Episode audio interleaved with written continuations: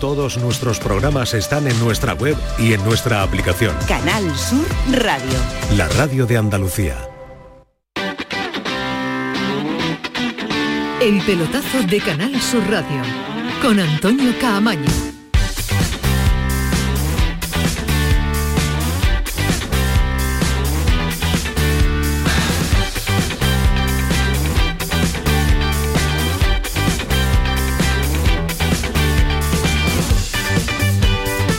Hola, ¿qué tal? Buenas noches. Sintonía de Canal Sur Radio, sintonía del pelotazo. Es eh, jornada de martes, jornada fría en Andalucía y jornada de Copa del Rey. Cuando la presencia, pero presencia de verdad, desde el inicio de este programa, la comanda Bernardo Ruiz, es que síntoma de sí sí sí sí la comanda él. Hoy vamos en primerísima persona primerísimo primer plano. Es síntoma de que hay equipos que Alejandro Rodríguez no ni conocen el nombre ni ha visto por asomo un partido. Ismael Medina mucho menos porque es eh, fútbol glamour fútbol eh, premier eh, fútbol champán como tú dices, y este que les habla, pues eh, tampoco. Si hay partidos como por ejemplo que se están disputando del Club Deportivo Barea, que ha perdido 0-3 ante el Levante, pues necesitamos la presencia aquí eterna y durante las próximas hora, hora y media de don Bernardo Ruiz.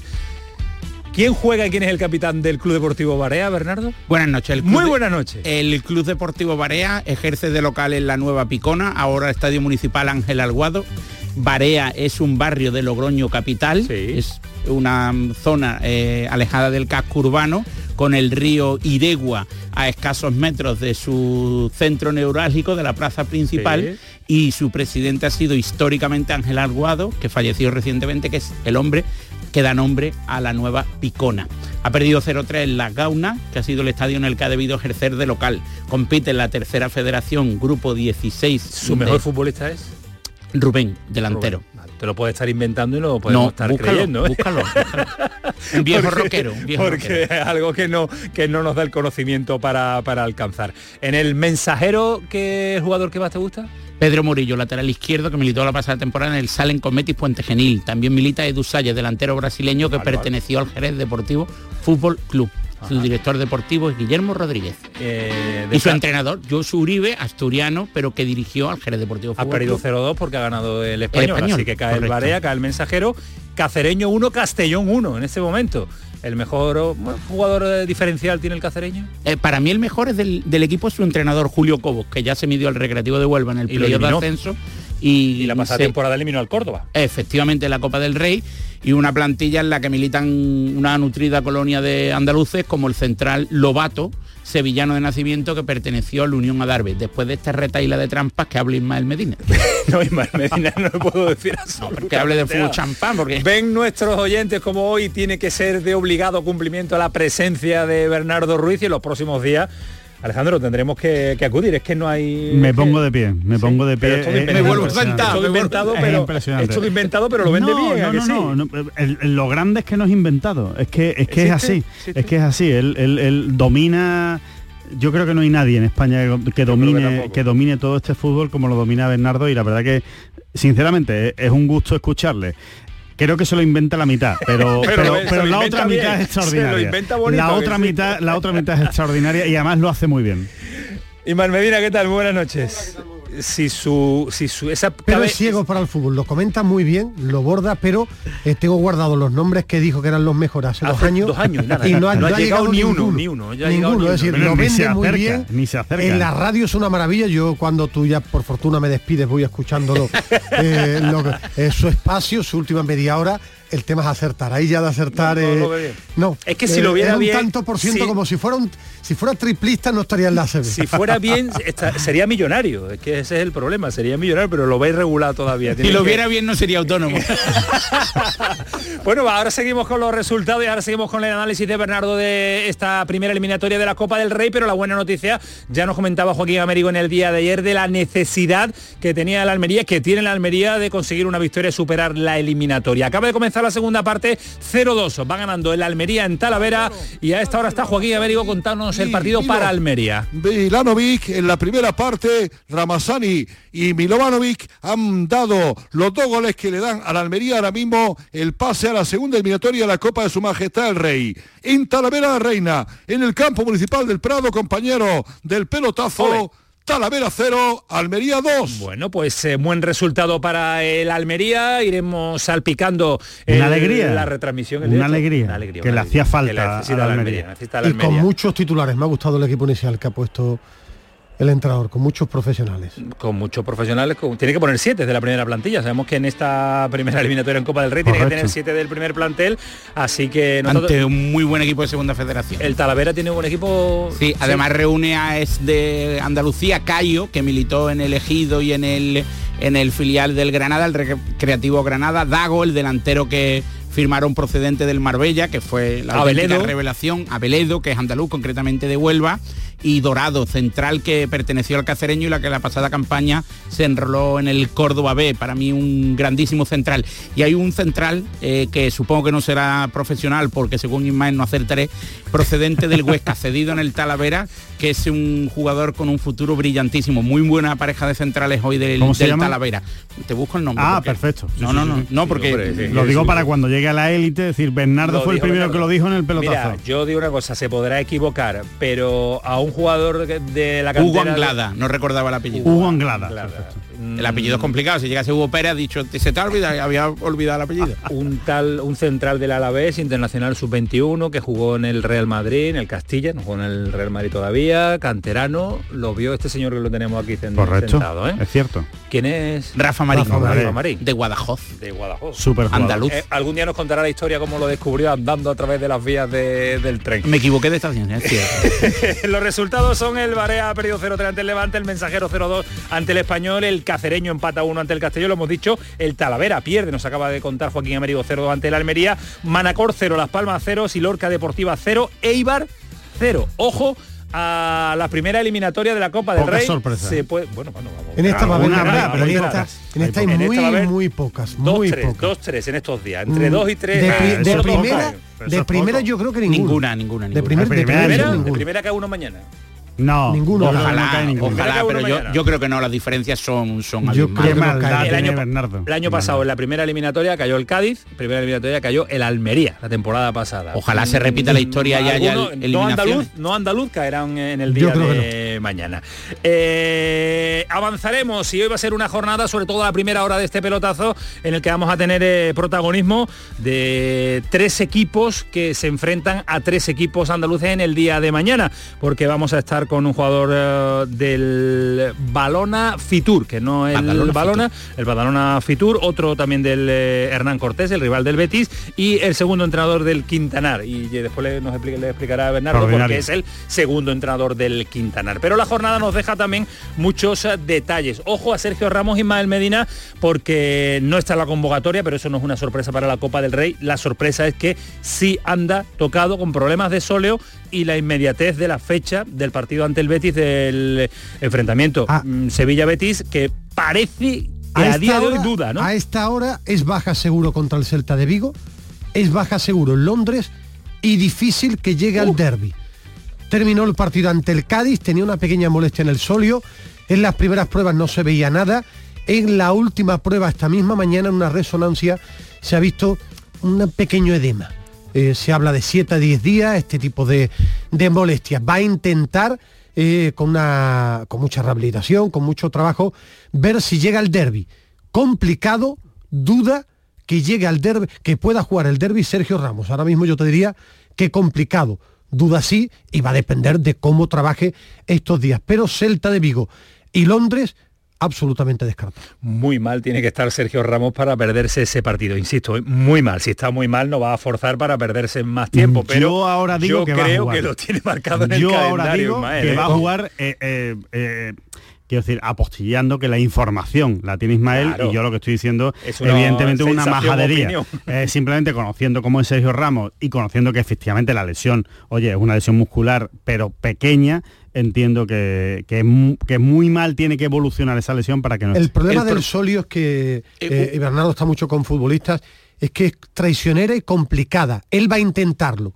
Eh, me comentaban eh, y el tema es que es una no descarto que se lesione en el derby o sea, que en el derby salga y recaiga. Pero... El riesgo es que los edemas óseos son incapacitantes, el dolor es incapacitante, por tanto la capacidad de asumir el riesgo por parte del futbolista es mínima. Y además la receta es única y exclusivamente magnetoterapia el máximo tiempo posible, fortalecimiento de la zona con ejercicio eh, de cierto reposo deportivo y tratar de que remitan con un tratamiento médico conservador. Es pequeña, no, mucho más que no es uno, ¿eh? parecía, digo, porque en las primeras pruebas creo que no se veía nada, si se, si se ha visto, yo no soy médico, ¿eh? si meto la pata, que me perdone, ese pequeño edema.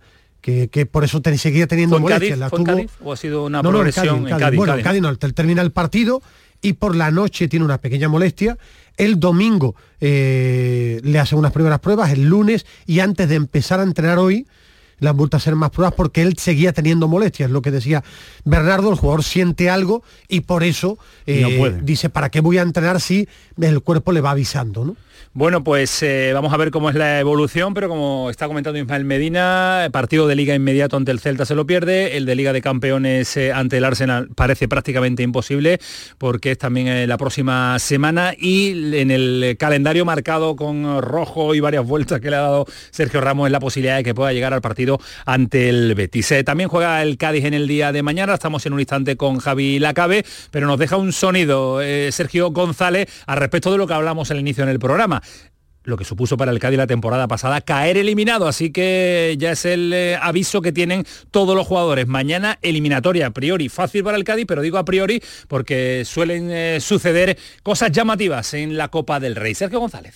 el objetivo era quedar mejor que el año pasado, ¿no? Bueno, eso es una evidencia, ¿no? Yo creo que que haciendo un poco de guasa aquí gaditana yo creo que entra, ¿no? Pero sí que es verdad que, el año pasado nos tuvimos un golpe fuerte porque, bueno, porque es una situación en la que tú no te esperas, que tú realmente tienes que confirmar el por qué estás en, primera división, porque estás en el Cádiz Club de Fútbol y vamos con esa idea, ¿no? La idea es eh, a priori, eh, pues eh, marcar la diferencia entre un conjunto de primera división en este enfrentamiento ante el Badalona Fitur. Y en el Betis hoy ha sido, curiosamente también, pendiente del partido de Copa de mañana ante el Hernán Cortés, con muchas eh, ausencias, con rotaciones que va a hacer eh, Pellegrini, ahora las comentamos, pero eh, Alejandro Rodríguez, un movimiento llamativo de representantes entrando en la ciudad deportiva, representantes de Guido, después por la tarde se publicaba la posibilidad de que Cardoso ya estaba o estuviera negociando con el Betis para su llegada, no sé si inmediata porque viene vinculada a la salida de Guido Rodríguez. ¿Hay movimientos de verdad o son movimientos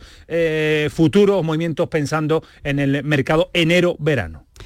Son movimientos a futuro, No, no, no, son movimientos inmediatos, pero, pero sí es verdad, eh, yo creo que si algo ha demostrado Ramón Planes desde que, desde que firmó por el Betis, bueno, y lo, y lo que ha demostrado yo creo que en todos los, equipos en los que ha estado, es que mueve mucho el mercado. Es, un, es un director deportivo que, que, trabaja mucho y que se reúne con mucha gente y que, que toca mucho y muchos futbolistas.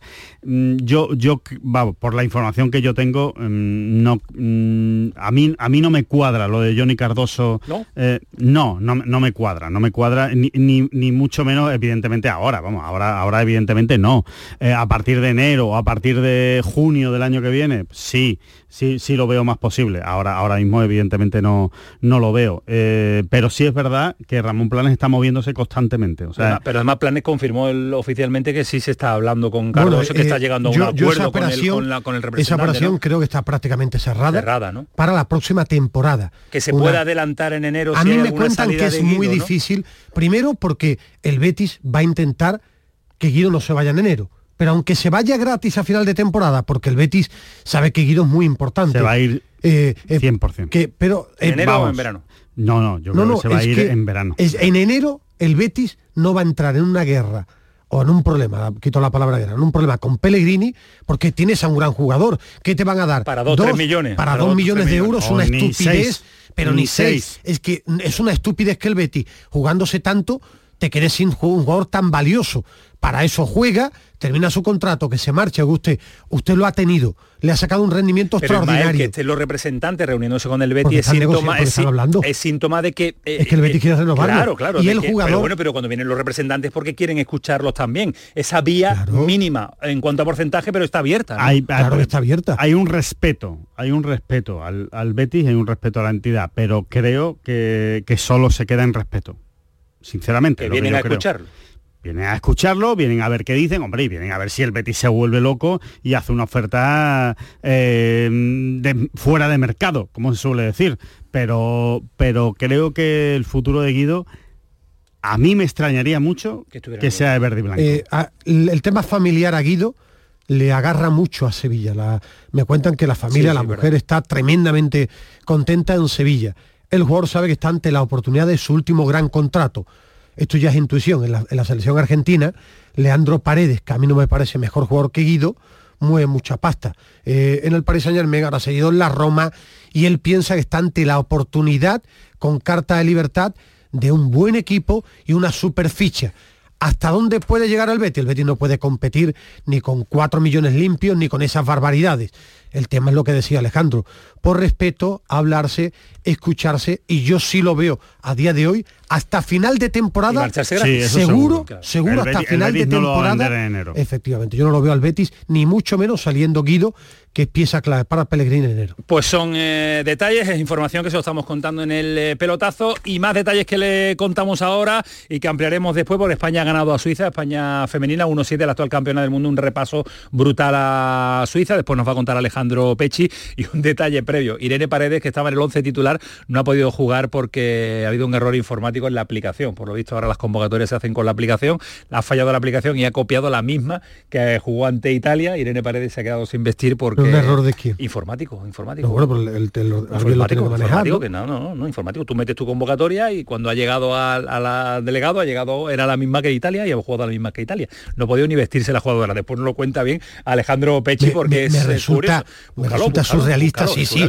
la explicación, pero eh, no hay ninguna fórmula de decir, espere usted, mande otra vez la alineación. No, hay un error. Hay un error, ¿no? Hay un error, esto se ha equivocado y mi alineación es esta. Es esta. No, no, no la que eh, jugó contra Italia. esto es fútbol profesional. las cosas de, las aplicaciones y, demás. Pero entonces, ¿qué pasa? Irene Paredes baja en el partido con España por un surrealista error. La jugadora internacional no pudo jugar en Suiza, eh, era su partido número 100, porque a través de la aplicación se copió la convocatoria del anterior partido. La final del Mundial, Brasil-Argentina, la aplicación se equivoca y no va a jugar Leo Messi la final. no me lo creo. Estoy contando la noticia. pero algo hay ahí, algo hay ahí que hay... bueno, pues a ver si después investiga y pega y rasca un poquito Alejandro Pechi y nos cuenta. Y los mundiales baratos, los mundiales lo, está regalando el presidente de la FIFA a través de además de las redes sociales. eso de que regalar, eso de regalar. digo, digo, digo regalarlos porque es que ya ni hay presentación, ya no hay ni, ni, ni, oferta, ya no hay ni demanda, ya venga, Arabia Saudí el 2034. en España lo anunciamos en una noche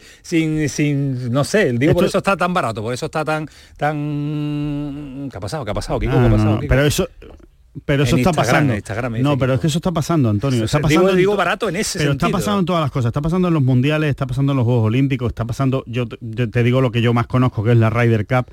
Ya no hay eh, ya, no hay propuestas, ya no hay países que dicen yo quiero organizar la Ryder Cup, yo quiero organizar los, Juegos Olímpicos. No, ¿de verdad? No, ya no es así, ya es, ¿usted quiere organizar los Juegos Olímpicos? ¿Cuánto? Por aquí usted tiene que pasar por 300, 400, 500 millones de, euros. En el caso de la Ryder, que es el que yo conozco más, más, cercano, son 120 millones. Imagínate lo que es unos Juegos Olímpicos o lo que es un Mundial de Fútbol. Por eso ya Usted tiene los 120 millones y los avala. Pero, pero, y los avala. bueno, pues si los avala. A, través de Instagram, de verdad. Presidente de la FIFA en su casa con su copita de vino tranquilo, su cena y, y, y, pone un Instagram el Mundial próximo 24, 2034 en Arabia Saudí. Bueno, primero porque está la moda esta de que piensan que así va a llegar más rápido y después todo es pasta. Es que, ¿por qué se organizan los mundiales entre tantos países? Para la pasta, para que la puedan pagar entre distintos países. bueno, pues ya sabemos hasta el 2034, a ver dónde vamos a estar, Ismael Medina, rozando la jubilación o jubilado o jubilado ya o... De ese fútbol Bernardo no opina. De los mundiales. Bernardo va a estar en el Mundial de Arabia. Eso no le interesa a Bernardo. Para mí es imbécil ¿eh? eh, la celebración de un mundial a través de Instagram. Si quieres que sea más claro, vivimos en el mundo de la inmediatez, de la necesidad de la instantaneidad, no se trabaja absolutamente nada, no hay protocolo. Es decir, el dinero ha pervertido la espontaneidad y la capacidad de ingenio de la gente. Es el problema. O sea, no, no Uno de los problemas. Hay muchos más. 10 y 23, eh, vamos a saludar a Paquito Tamayo, redes sociales. muy, muy, muy, muy calentita. La cabaña del tío Tamayo. Eh, Paquito, ¿qué tal? Muy buenas. ¿Qué tal? Buenas noches, compañeros. Está disfrazado, hay gente que piensa que, quien se tiene que disfrazar para no jugar al derby es Sergio Ramos, porque los oyentes, ya te digo, eh, Antonio y, compañeros, que no se creen que Sergio Ramos no vaya a estar en, el derby. En nuestro WhatsApp, el 616 157 157 ya nos ha llegado el mensaje de un oyente que dice que Sergio Ramos no llega al derby, conociéndolo hará todo lo imposible por tal de estar en ese partido. Le tienen que cortar una pierna para no jugar. También pueden comentar con nosotros a lo largo del programa en nuestro Twitter, arroba el pelotazo CSR. Pues ya están las líneas abiertas, paramos nada, un instante, a la vuelta estamos con Badalona Futur. Pues Badalona Futur. Fitur, la feria. Eh, menos mal que por eso lo traemos y que lo tengo dicho, para que nos esté corrigiendo permanentemente. Si llevas a ver que te vas a autoflagelar públicamente, te corrijo a la primera vez que has dicho Badalona Fitur. no pasa nada, pero, hay que corregirlo. nos corregimos y nada más nos metemos unos palos en directo qué bonito, qué bonito, qué bonito equivocarse. este es el pelotazo. Vámonos que nos vamos. Ahora a la vuelta estamos con el Badalona Futur. El pelotazo de Canal Sur Radio con Antonio Caamaño. A ver esa foto, decir patata. ¡Hijolusa! En el supermercado, dale la vuelta al envase y encuentra nuestra marca para garantizarte una gran calidad en tu mesa. Patatas Hijolusa. Amamos las patatas. Empresa colaboradora del Plan 2030 de apoyo al deporte de base. Foro Flamenco de Canal Sur. Este 2 de noviembre, descubre el flamenco con Antoni Porcuna El Veneno, Ana María Ramírez La Guilla y Rocío Luna Alcante y Jaiza Trigo al baile. Desde las 7 de la tarde en el Teatro Fundación Cajasol. Entrada libre hasta completar aforo. Porque no tengo Foro Flamenco de Canal Sur. Con el patrocinio de la Fundación Cajasol. Canal Sur Radio. ¿Vas a salir en la cabalgata de Reyes? Ven a Juguetes Velando, empresa dedicada exclusivamente a la venta de caramelos, balones y juguetes para cabalgatas de Reyes Magos a precios inmejorables. Llámanos al 622 20 27 81 o ven a visitarnos a nuestra nave en Camas, Polígono Industrial Los Girasoles. Regala ilusión con Juguetes Velando. Cuando decides hacer las cosas como nadie, ocurren cosas asombrosas, como unir la tecnología híbrida líder de Toyota y un diseño rompedor en un SUV. Toyota CHR Electric Hybrid, con sistema multimedia Toyota Smart Connect con servicios conectados gratis. Estrena la hora sin esperas. Lo extraordinario se hace de frente. Te esperamos en nuestro centro oficial Toyota y Paljarafe en Camas, Coria del Río y en el polígono Pisa de Mairena. ¿Ya conoces las lavadoras Nevir? Lavadoras de hasta 12 kilos con motor inverter y etiqueta energética clase A. Porque Nevir siempre piensa en el ahorro de la factura de la luz. Con las lavadoras Nevir podrás esterilizar la ropa deportiva y disfrutar de su velocidad de centrifugado y sus tres modos de lavado rápido. Si no la tienes aún, ve ya por tu lavadora Nevir. Cuando casi todo el mundo duerme, menos tú, ya estamos contigo. En la mañana de Andalucía, el Club de los Primeros con Charo Padilla. Buenos días, Charo. Aquí un primerizo. Bienvenido. Y el éxito de este programa son los oyentes son un club lleno de mucha vida. Cielos despejados, iluminados por la luna. En el Garrobo, 19 grados. Por Pontejimí, 18 grados. 12 grados en la ciudad del Cajamarra. Aquí por Ciudad Baja, 15 grados. La mañana de Andalucía, el club de los primeros de Canal Sur Radio, con Charo Padilla. De lunes a viernes, desde las 5 de la mañana. Contigo somos más Canal Sur Radio. Contigo somos más Andalucía.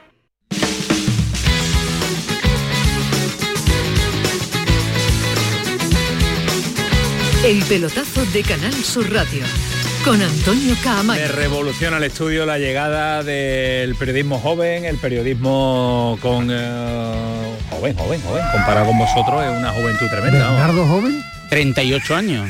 Tú no cumples ni los 40, Ismael. Eso no, eso no es juventud. Joven al que vamos a llamar y que tenemos ya ah, esperándonos hace un ratito y eso que se lo agradecemos porque mañana compite. Y ahí lleva razón Bernardo Ruiz, ¿verdad? Que un jugador que compite no podemos molestarlo tanto, pero le agradecemos una barbaridad que esté con nosotros ahora eh, un andaluz que vistió la camiseta del Cádiz y que mañana se enfrenta a, no sé si a su Cádiz o no, pero se enfrenta a un equipo que seguro que en el corazón lo quiere una barbaridad. Álvaro Espínola, Álvaro, ¿qué tal? Buenas noches.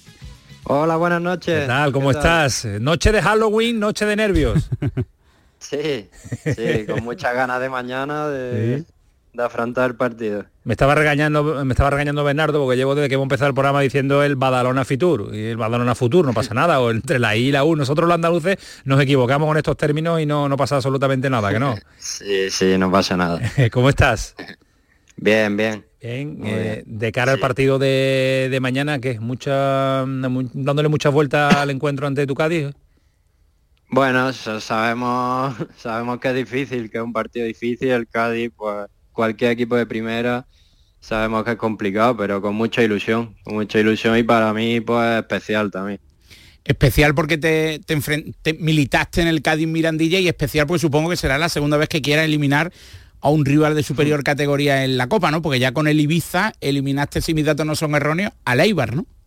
Sí, sí. El año pasado eliminamos al Eibar y luego perdimos contra el Betis el Ibiza Islas Pitiusas, que no es el Ibiza de segunda división, querido Ismael. No, ya entrevistamos y era, había tenido un problema incluso del estadio, del campo. Eh, recuerdo perfectamente, memoria tengo. Aquella, aquella, aquella primera eliminatoria. Aquí estamos debatiendo hace un instante, Álvaro, si esta primera eliminatoria van a caer muchos de primera, van a caer pocos, ninguno. Eh, ¿Qué se dice en el vestuario del Badalona? Bueno, siempre, siempre hay alguna sorpresa, eso es lo bonito de esta copa que siempre hay algún equipo que al ser partido único y en campo del rival del rival más de menor categoría, pues siempre hay alguna alguna sorpresa y nosotros pues intentaremos que sea que seamos una. Que se va a encontrar mañana el, Cádiz allí, que se va a encontrar eh, el conjunto amarillo cuando pise el césped del estadio. Bueno, pues nosotros intentaremos hacer lo que venimos haciendo. Hemos empezado muy bien la temporada y queremos seguir en esa dinámica. Intentar ser no solo mismos dentro de dentro de lo que cabe y dentro de, del rival que tenemos delante, pero no, no perder nuestra identidad. Antes a micrófono cerrado le advertía a los periodistas del Glamour que si el Cádiz se presenta con la línea B y la línea C y el Badalona Futur con la línea A, puede haber sorpresa. ¿Coincides con, con mi vaticinio? Sí, sí, totalmente. Nosotros, ah, lo que te he dicho, nosotros intentaremos pues eso, dar la sorpresa y afrontamos el partido pues para buscar la victoria, no, no vamos al partido para pasarlo. En un ejercicio de sinceridad, ¿qué te hubiera gustado más, enfrentarte al Cádiz o al Granada? Bueno, quizás Granada hubiese sido más especial aún, porque he estado allí más años, es mi ciudad, pero el Cádiz me hace también especial ilusión. ilusión. Eh, ¿El estadio cómo es para los eh, jugadores del Cádiz? ¿Césped artificial? Eh, ¿Estadio pequeñito? ¿Aprieta? ¿Cómo es?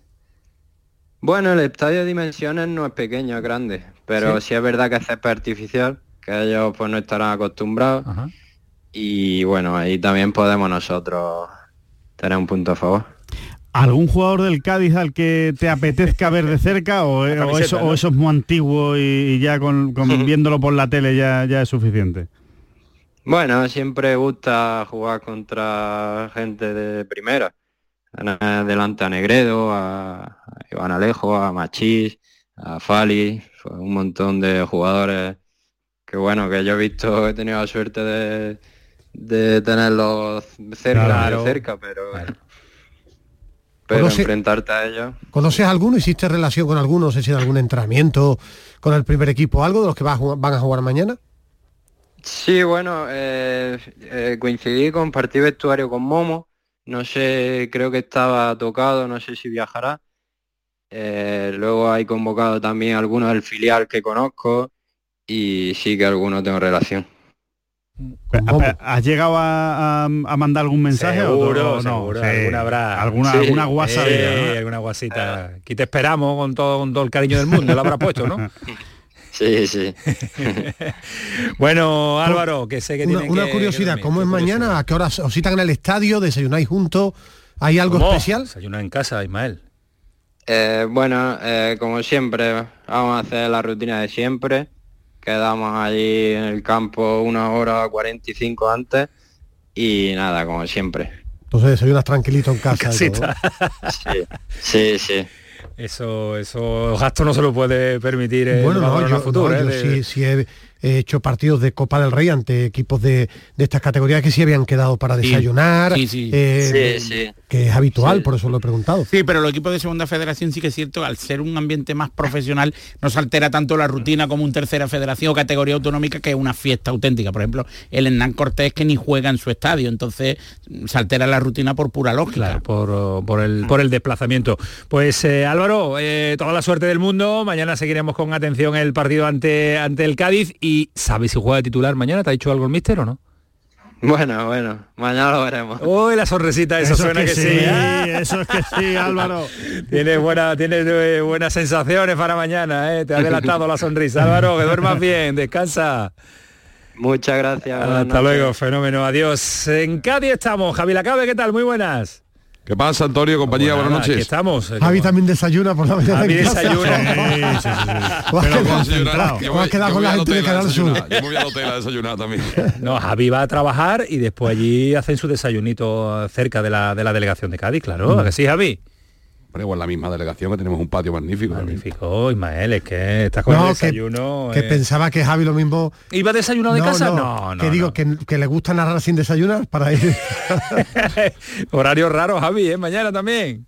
Sí, la verdad que sí, que hace tiempo ya que no, que no, que no hacemos un partido a las 12 de la mañana. Lo estoy pensando, yo creo que desde los primeros años de segunda, que todavía hace 7, 8 años jugaba el Cádiz a las 12 alguna vez, yo creo que no, no tenemos un partido hasta ahora. Estoy dándole vuelta, yo creo que no. Un miércoles 12 de la mañana, esto es la, bueno, miércoles festivo también, que hay que decirlo, mañana es eh, festivo nacional y a las 12 de la mañana pues ya está Javi Lacabe, vamos a ver con esa voz matutina eh, calentita o fría para contarnos el partido ante el eh, Badalona Futur. Un sonido de Sergio González analizando el rival, no sé si le ha dado tiempo a verlo mucho poco, hoy día sí, se ve absolutamente todo y Sergio González analiza así al rival de mañana. Es un equipo que está hecho para, para intentar subir de categoría, es un equipo que, bueno, que juega bien, que, trata bien la pelota desde atrás, desde inicio de juego y sobre todo eso no transita muy bien y tiene gente arriba muy veloz. Bueno, el equipo de mañana parece lo que según Sergio González parece el Manchester City. Defiende bien, ataca mejor y transita de maravilla. Son los típicos de los entrenadores de la Copa de, la Copa del Rey primera eliminatoria. ha, dicho lo mismo que Bernardo cuando ve a los equipos. Ha hecho un análisis de los que suelen ver le a esos equipos. No, no le ha atacado. No, no, le ha atacado. es que yo respeto a Sergio. Hay un picorcito ahí. Sí, sí, sí, lo hay, lo hay, lo hay. respeto al entrenador, a Sergio, porque ha visto al Badalona varias veces y ha hecho un análisis de lo que le parece al equipo, igual que Bernardo que yo aportaré, Yo aportaré más que Sergio, porque no he hablado de ningún futbolista. El mejor futbolista del Badalona es Jaume Pascual, delantero que fue de la cantera del Mallorca, firmó un récord goleador en el Yosetense Balear y es un delantero de una talla Yosetense, de Yoseta. Talla media baja, rápido, habilidoso, un futbolista que con espacio es peligroso, así que los centrales del Cádiz, si son de la línea C y no son rápidos, pues pueden sufrir algún disgusto mañana, insisto, porque las diferencias son abismales, pero si los equipos de primera división no presentan al menos un equipo competitivo... Tienen que presentarlo porque siete de la primera plantilla como mínimo tienen que estar sobre el césped mañana, ¿no, Javi? Eh, la, unidad B será partícipe, no creo que llegue a la, unidad C, ¿no? Tiene que poner a siete de, la primera plantilla es que teniendo en cuenta las bajas, los que ha dejado en casa y tal, tampoco nos da para mucha unidad C. Eh, es verdad que van cuatro chavales de la, de la cantera, incluso hombre, yo creo que puede repetir, el único que puede repetir eh, con respecto a los que a los que jugaron contra el Sevilla puede ser Lucas Pires, a no ser que quiera poner al chaval, al canterano Julio en la banda izquierda, eh, tiene que repetir uno de los dos laterales izquierdos, o sea, o Javier Hernández que jugó de central el otro día, Lucas Pires, todos los demás van a ser los menos habituales. Si quiere te doy un 11 así aproximado, que en estos casos es un poco temerario, pero bueno, me voy, a, me voy a, me voy a atrever, David Gil va a estar seguro en portería, Zaldúa lateral derecho, esa duda en la izquierda, que te doy tres opciones, Lucas Pires, eh, yo creo que Javier Hernández no, porque el que más minutos lleva acumulado, o el canterano del Cádiz Mirandilla Julio. Pareja de central, yo creo que Mere y Chus, que volvería de esta manera después de, mucho tiempo lesionado. Por delante, yo creo que va a apostar por los que menos minutos están teniendo, es decir, José Mari y, y Alex Fernández. Esto significaría que ni Escalante, ni Cuamé, ni Alcaraz, que los tres están convocados, juegan. Por la banda izquierda, Robert Navarro. Por la banda derecha, Alejo, porque está sancionado para el próximo partido de liga y no tiene más bandas. Ocampo todavía está, ha dicho que tiene alta médica, pero no está listo todavía para jugar. Y Machi está lesionado y se ha quedado en Cádiz. Con lo cual, Robert Navarro y Alejo. Y arriba se disputan dos puestos entre Negredo, Maxi Gómez y Sergi Guardiola. Bueno, pues no suena mal tampoco, no es... Eh, Buen futbolista Julio Cabrera, el lateral izquierdo de Olvera. ¿También te gusta? Muy buen futbolista. ¿no? Militó la pasada temporada este, en No, pero este no del Badalona, este del no, Cádiz. No, no, del Cádiz. Sí, sí, del, de los canteranos que se ha llevado Sergio. Sí sí, sí que ha dicho que será titular en el lateral izquierdo. Puede ser titular en lugar de, de Pires. La pasada temporada militó en el Sanluqueño, un futbolista que perteneció al Balón de Cádiz, filial de, del Cádiz, que pertenece a la estructura y es de Olvera, un muy buen lateral izquierdo. Bueno, pues otro detalle más que tiene en cuenta Bernardo Ruiz en el análisis de los... Canteranos de garantías. no solo los rivales de los equipos andaluces, sino también eh, los canteranos que tiene la oportunidad en esta primera eliminatoria ¿a, quién, ¿A quién desbancaría del once titular en Julio? A Pires Lucas y Pires. A, Lucas Pires. Y, a, y al lateral izquierdo habitual en Liga. Según Ismael Pires. Yo digo Pires. Pires era el del Arsenal y este es Pires. Yo creo que es Pires. Pero... Eh, Javi, un detalle, una renovación hoy no esperada o sí. Mm, a ver, esperado porque normalmente futbolistas lesionados así y como parece que no tiene demasiada buena pinta ni lo de ni lo de Luis Hernández ni lo de San Emeterio, igual tiene algo que ver el tema de la lesión, pero como siempre suele hacer Vizcaíno en estos casos, recordamos terminaba contrato en 2024 y la renovación es hasta 2026. Es decir, un futbolista ya veterano, eh, dos años más. años más. Hasta 2026 quedarían tres temporadas todavía. O sea, es la presente y, dos, más. Con lo cual, hasta junio de 2026 ha renovado Luis Hernández.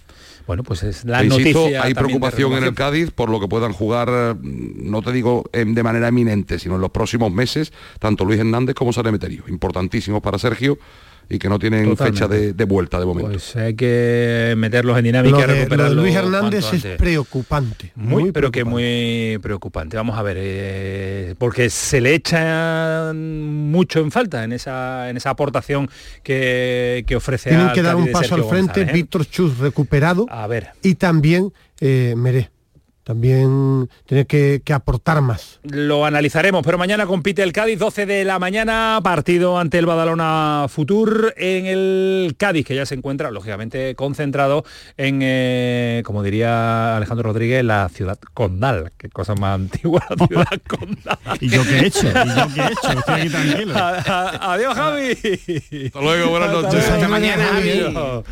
Ciudad condal. Ciudad condal, cosa más antigua. Es que algo, Hacía mucho tiempo que no lo oía. ¿eh? Escuchabas, ¿no? No, mucho tiempo. Es que hace, ah, no sé dónde me salió, en algún programa salió y no sé, no sé si estaba porque, o estaba. Eh, era recordando es que salió aquí, los ¿no? jóvenes, pelotazo, los jóvenes que, que, que, lo pueden buscar ahora todo en internet. Eh, Quique Guas en los famosos estudios estadios de la década de los 80 recordábamos los reportajes del Barcelona, ¿no? Eh, tiraba desde ahí y en la ciudad condal. La ciudad, condal, la ciudad condal. Igual de Moreno sigue en aquella época que ahora. Partidos que están avanzando en la eliminatoria de la Copa del Rey Bernardo, no salta ninguna sorpresa, la Almería 0-2, el Manacor pierde 0 ante Las Palmas, eh, el Eibar ya va 0-3 eh, ganándole a la Lorca Deportiva. El único partido que se va a tiempo extra es el Cacereño Castellón un buen equipo un buen equipo de segunda federación contra un muy buen equipo de primera federación. Hay menos diferencia efectivamente. eh, ahí sí puede haber sorpresas que en algunos casos no son ni sorpresas. Sería una relativa sorpresa, sabéis quién está en directo presenciando el Manacor Unión Deportiva Las Palmas tal Nadal y el tío. Rafa Nadal y Miguel Ángel Nadal, Están viendo el partido en directo. La familia Nadal y hablando de tenis la derrota. hablando de tenis mm. Alcaraz ha, palmado, ha palmado eh, Nadal en eh, uy, perdón Alcaraz en en, el ATP Masters de, París. De París-Bercy, ¿no? Y ya Davidovich, el andaluz, también eh, cayó esta, esta tarde, que jugó tres horitas antes que, que Alcaraz. Estamos en... Eh, ¿Dónde estamos? Si, no, si decimos Hernán Cortés, ¿dónde nos vamos? A una entidad local autónoma de Extremadura, eh, cercana a Don Benito, a la comarca de las Vegas Altas, y a hablar con el portero del Hernán Cortés. ¿Y por qué el portero has elegido tenerlo hoy aquí con nosotros? Que desvelen la historia. ¿Hay una historia? De amor. O desamor, dependiendo de si mañana hay penalti o no. Alberto Galeano. Ah, efectivamente. Eh, una, que el partido, la intención era que se jugara a mediodía, al ser festivo. se juega ocho y media de la tarde porque el partido elegido por Televisión Española a través de Teledeporte. Va a ser el último al final. Y es la hora, querían que fuera mediodía por mucho más público, se prevé un desplazamiento importante de aficionados del Betis, pero se va a jugar ocho y media de la tarde. Que por cierto, el Betis ha instalado su cuartel general en Almendrelejo hoy. Sí, pero no está... ¿Con qué sentido? Bueno, después te lo explico en un corte de ah, publicidad. vale, vale. el que yo intuyo. ¿eh? Vale, vale, no, que me ha sorprendido, ¿no? Portero, Alberto, ¿qué tal? Buenas noches. Buenas noches. ¿Qué tal? ¿Cómo estás? Bueno, aquí estamos ante, ante la duda de mañana. ¿Qué duda? Me han dicho que estabas disfrazado disfrutando de, Halloween. Sí, estoy ahora mismo que veremos a ver si duermo. Halloween en la casa de, Alberto Galeano. ¿Estás nervioso estás? No, no, nervioso ninguno. Pero Estamos más con más ilusión que, nervios. ¿Por qué? ¿Por qué me dice Bernardo? Que te cuente la historia él eh, de por qué te hemos elegido para llamarte. ¿Por qué? Porque no hay nada mejor que tener un suegro que sea del Betty, que sea tu novia del Betty, tu, vamos, mi cuñada del Betty y media familia. ¿Y cuántas entradas has tenido que comprar? ¿Cómo está la cosa? Pues imagínate, el primer día fueron 30 o 35. yo, no, yo, no, creo que el problema sea las entradas, porque eso es económico. El problema viene después con el suegro, como, como, como haga el partido de, tu vida mañana, ¿eh? Sí, no, ya, ya le tengo un poco más relajado. Ya por lo menos puedo entrar con la camiseta que no sea del Betis allí en su casa. ¿Qué fue lo que te dijo cuando lo conociste el primer día? Pues mira, el primer día yo me presenté con la camiseta del Madrid. Pero claro, yo no, yo no conocía esa, esa faceta y ese fanatismo por el, por el Betis, yo algo sabía. Y cuando yo entré en su casa, pues claro, eh, hacia darnos la mano y eso, y me dijo en plan cachondeo, dice, oye, aquí en esta casa, aquí con la camiseta del Betis, ¿eh? aquí con ninguna más. Entonces, claro, ya me hizo marcaje al hombre desde el primer día. y cuando tocó la bolita del Betis, ¿tú qué? ¿Te alegraste o te echaste a llorar? Es que era para pensárselo, ¿eh? No, no, yo, yo me alegré, me alegré más incluso por él que por mí, así que fíjate. ¿Y ¿Tú, Alberto, residen en Nancorté o reside en otra localidad cercana? Yo resido a 20 kilómetros en, en Miajada. Ajá, Miajada, ya provincia de Cáceres. Eh, mm, ¿Habrá más gente, eh, además la localidad del Tomate, Alejandro, que esto es cultura general, la Radio Nacional Pública de Andalucía? Eh, hay, ¿Habrá más gente mañana en Almendralejo de Hernán Cortés que en el propio Hernán Cortés, no? Yo te diría que sí. Yo creo que el que se quede en casa es porque tendrá muletas o tendrá silla de ruedas. Está todo, todo, el mundo entregado al partido de mañana. Es que es lógico también, es una fiesta en un día festivo para disfrutar de, de este partido. ¿Juegas? Uf, eso, eso lo lleva el entrenador y el segundo, pero vamos, si quiere llegar a casa sano y salvo, yo espero que sí. tío más grande, eh. tío más grande. Están amenazados, ¿no? Esto de las rotaciones, la pantomima que se lleva ahora, ¿no? Descansar para la liga, tú eso no te lo crees, ¿eh? Anda, no, no, eso aquí se tiene que jugar todo o no se juega nada. ¿A quién le va a pedir mañana la camiseta Alberto Galeano? Buf, tengo ya cola. Tenía ya dos o tres nombres. Tenía dos o tres nombres ya apuntados, pero, Pellegrini, Pellegrini me la ha jugado esta mañana. Lo ha dejado en casa, te la ha jugado, sí. Intuyo que un talisco era la camiseta que se quiere ahora, ¿no? Sí, que la mayoría, al principio, no te voy a mentir, la, la gran mayoría que y de cobertura. Medio que hizo una lista y luego ya aparecieron nombres ahí como Savali, como Guido. Digo, oye, oye, oye. Que tanto no les puede, no les puede dar. Mientras mejoramos si No, si fuera Ismael Medina le pediría la camiseta a Pellegrini. Sí, sí, sí, sí, el chándal, el chándal, los politos que lleva me, gusta. Te gusta, te gusta, pero a él, le queda mejor que a ti. El problema no lo sabes tú, no, ¿Qué, ¿qué, alineación puede sacar el, Betis? Pues intuís algo mañana, es que es muy difícil, ¿no? Es muy aventurarse con las ausencias, las bajas. Es para decirle al guardameta a ver qué camiseta puede optar. Eh, Rodri, Rodri va a jugar seguro. seguro. Eh, Luis Enrique va a jugar también, Aitor eh, Ruibal, Miranda, ¿no? bueno, Abner, Amner, yo creo que los centrales, eh, no te extrañe que ponga a Visus y a Shadi Rial, los van a ser los centrales. Eh, va a haber Va a haber del primer equipo y de los... Yo creo que va a haber una mezcla. Sí, una mezcla. Y, yo, yo creo, no sé, vamos a ver, vamos a ver, porque es que, es que es muy complicado, es muy complicado. Yo creo que va a haber una, una mezcla de jugadores, pero va a haber... también. Va, a ser, yo creo, va a ser un equipo eh, reconocible porque siempre lo ha hecho así Pellegrini. O sea, seguro que va a ser un equipo eh, reconocible y que no, no, no, va a tirar de línea C, como decía antes Bernardo. ¿no? Podría hacerlo sin ningún tipo de contratiempo. Yo creo que en este sector de los campeones de la fase interterritorial la sorpresa es prácticamente, yo no diría ni prácticamente, es imposible. El portero, como le está diciendo eso, que lo vas a hundir Hay seis categorías de diferencia, categoría autonómica de primera división. Uno no se puede acostar con la sensación de que no puede hacer algo bonito mañana, no, no puede ser. Cenar con su suegro. Alberto la me la ha propuesto, me la ha propuesto. Me la ha propuesto y tú la has dicho hasta mañana. Ya veremos mañana a ver qué hacemos. La de Guardado tiene buena pinta, ¿eh? La de Guardado no estaría mal. A Rodri, a mí me gusta Rodri. Tiene, nosotros que tenemos a, Rodri y a Sane, que, que son extremeños, pues supongo que hay mucha gente que creo que irá por ella. Yo me decanto más a lo mejor por la de Bellerín, pero porque creo que es el único que me puede quedar bien la camiseta. Pues como para pedirse la Carballo, ¿sabes? Como para pedirse la Carballo, la talla, la talla L tendrá Carballo. Y tú tienes una S, tú eres pequeñito, ¿no? Yo pues, tendré una M, así que fíjate. bueno, pero esa camiseta no es para ponérsela, para, para guardarla, para de, recuerdo, Alberto. Eres un fenómeno, que lo sepas. Eres un fenómeno. Oye, ¿y si hay penalti? Lo pide el cambio, ¿no? ¿Contra quién? ¿Contra quién? ¿Quién te gustaría que tirara un penalti? Mm, no tengo preferencia. Yo de llevo, si siendo sincero, de ocho penaltis llevo seis, seis en mis manos. Así que yo no me descuidaría siendo del Betis. Pero un fenómeno. Yo imagino mañana si hay penalti, tu suegro te pasa la lista de donde lo tira cada uno. Miranda por aquí, como, lo ve todos los partidos del Betis, lo sabe, te podía dar el, chivatazo, ¿no? Que no se fíe. Es verdad, voy a decir al contrario. Lo, malo va a ser que como le pare me, me voy a tener que mudar a mi casa varios días. Eres un fenómeno, portero. Cuídate mucho, ha sido un placer. Descansa.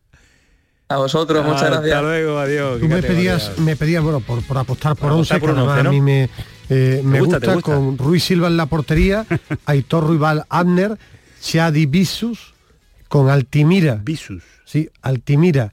Guardado en las bandas, eh, Luis Enrique. Eh, Rodri. Rodri de enganche.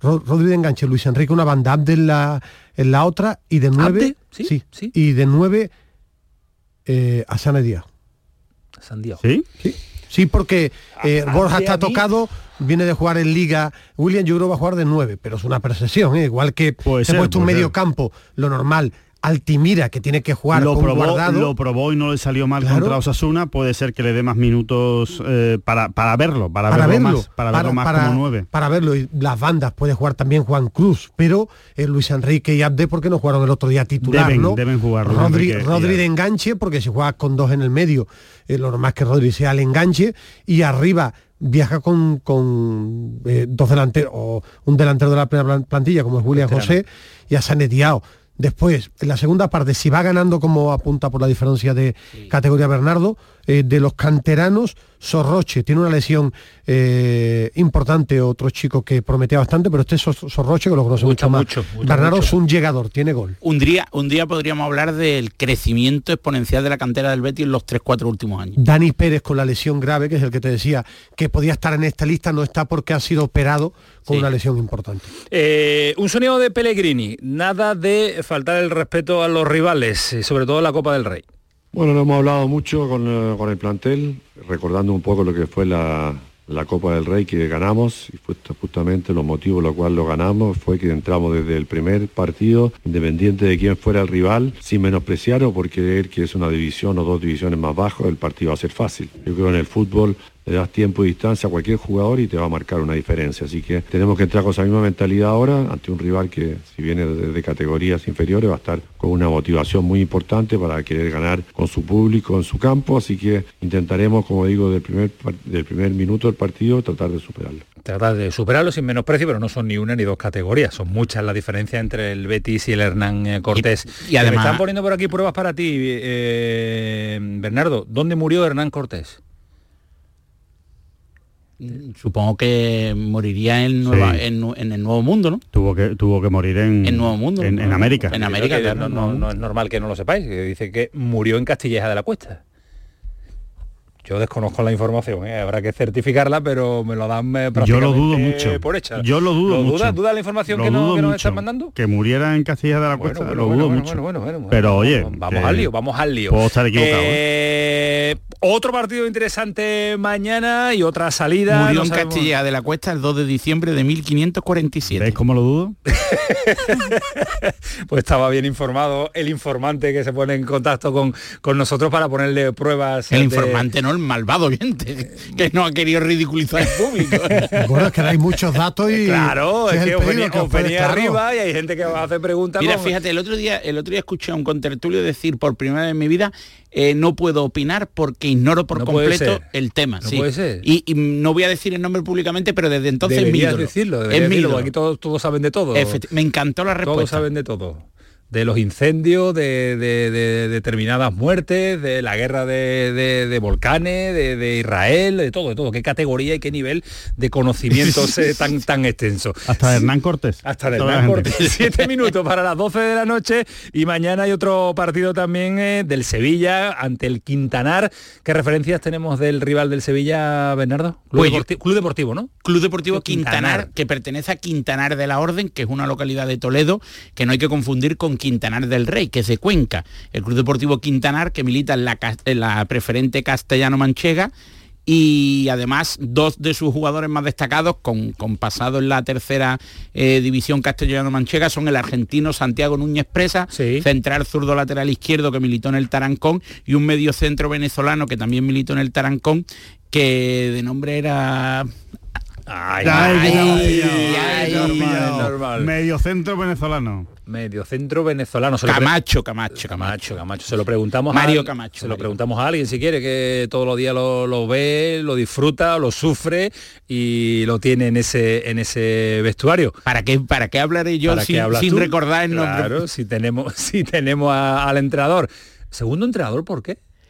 Porque residió en Sevilla eh, y se empapó de, y se inoculó del veneno sevillista y desde entonces sevillista confeso. Muy, muy sevillista, ¿no? Más que el escudo. Más que el escudo. Más que el entrenador del Sevilla, seguro.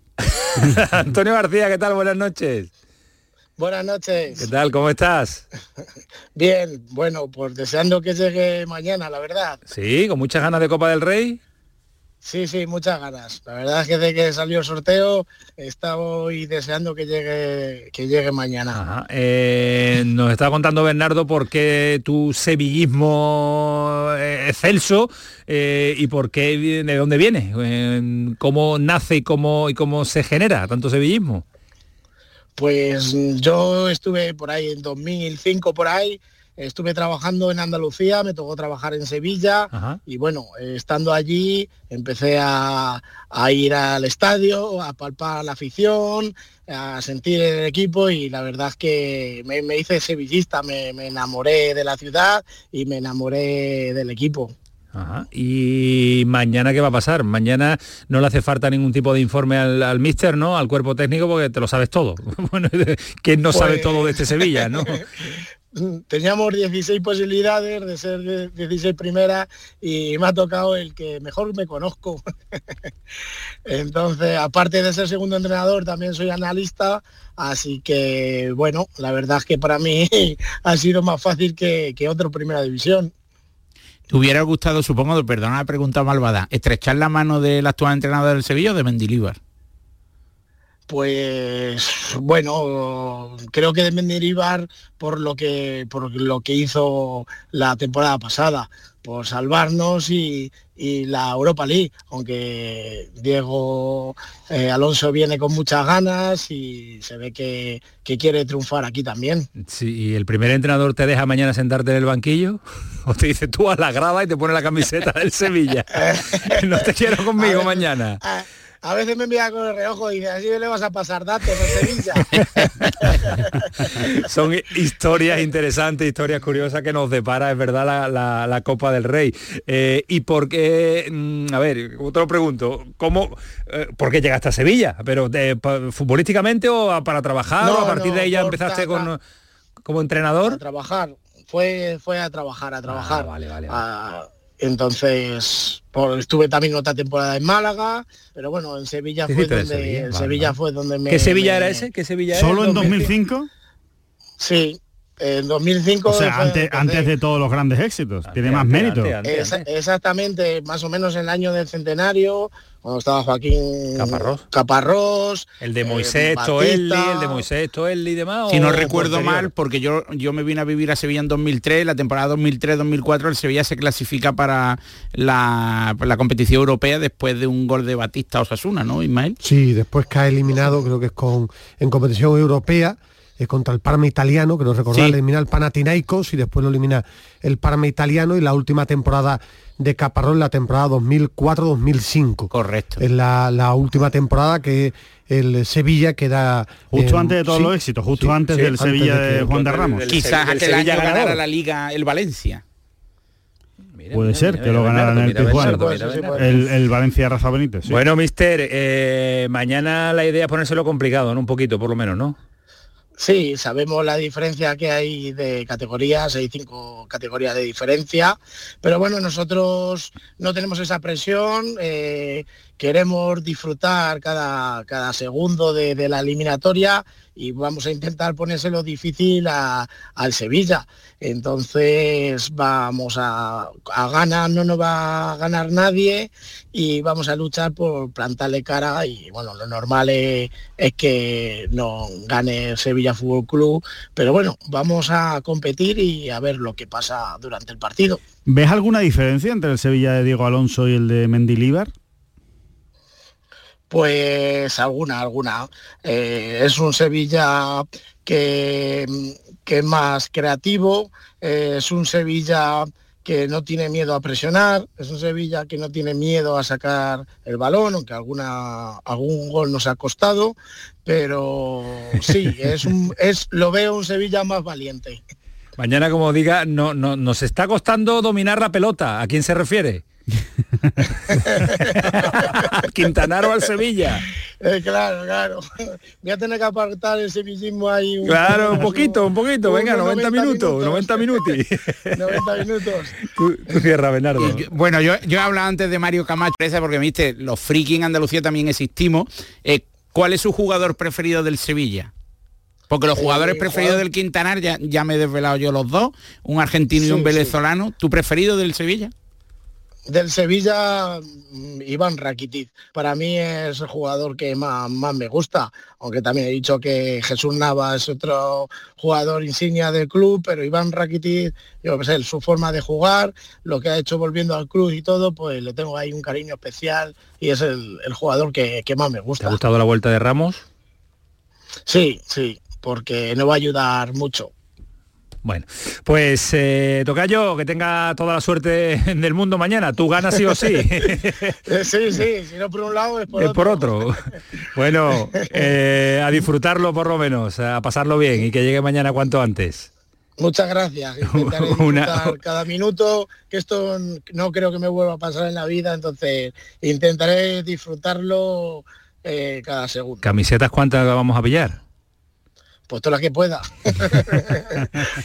Cuídate, Antonio. Más para la colección. Cuídate, un abrazo. Venga, un abrazo. Hasta luego, adiós. El, Sevilla partido ya a las cuatro y media en autocar, se queda en Alcázar de San Juan que está a media horita, tiene a 30 kilómetros ¿no? de donde se juega el partido. Eh, se conocía esta mañana la lesión de Sergio Ramos, eh, también la de Dimitrovic, se queda fuera mucha gente, ¿no? Gente como Sumaré, eh, como el propio Rakitic, como Jesús Navas, muchísimos jugadores del Sevilla que se quedan fuera de la lista de convocados. De nuevo, Mariano ha desplazado a 19 jugadores, de, si tuviera que apostar por un 11 si pone al portero del filial, Alberto Flores, por no poner a Nilan, digo porque Dimitrovic no está para el partido de mañana, línea de cuatro con Gatón y lateral derecho, pareja de centrales Nianzú, Kiki Salas, Pedrosa lateral izquierdo, eh, medio campo Fernando Jordán, Oliver Torres, Lamela Yanusal, las bandas, Rafa Yanusal, no tener la oportunidad en Es por el que yo he puesto. Te pregunto, te pregunto si sí, sí, sí, existe, esa Sí, porque además... Eh, eh, ¿El estadio que juega el, Club Deportivo Quintanar? Alfonso Villar. Alfonso Villar. Bien. Sí, es un buen estadio de, un, de, un, club de fútbol no profesional. Eh, el Quintanar adapta la normativa de seguridad, creando dos vías de evacuación adicionales a las ya habituales, porque solo hay dos puertas de acceso, pues se han instalado eh, vomitorios especiales para garantizar que se cumplan las medidas de seguridad. Se ha mejorado la instalación lumínica del estadio para que pueda ser televisado y se han instalado gradas supletorias, la capacidad será cercana a los 6.000 espectadores. Mm, el fútbol manchego ha crecido muchísimo en los últimos años. El Hernán Cortés, antes hablábamos micrófono cerrado, no ejercerá de local porque su estadio, eh, repito, es una entidad local autónoma, que es el paso previo desde que eres pedanía hasta convertirte en un municipio independiente, con menos de mil habitantes. Que mañana habrá más espectadores de Quintana, de perdón, de, Hernán Cortés en Almendralejo que en la propia localidad, que no es una exageración, sino que es una realidad. Eh, ahora comentamos más detalles de los partidos de mañana y pasamos, sí, sobre todo los partidos los que están todos los andaluces, porque hay muchos más andaluces eh, compitiendo en el día de mañana, pero... ¿Te ha gustado, te ha gustado el Rosario? Me ha gustado, me ha gustado el Rosario de la Aurora, sí. Eh, ahora saludo a Joaquín Américo porque acaba de terminar su retransmisión para la programación local en Almería con la victoria definitiva y final del conjunto almeriense con el 0 2 ante el Club Deportivo Talavera. Joaquín, ¿qué tal? Buenas noches.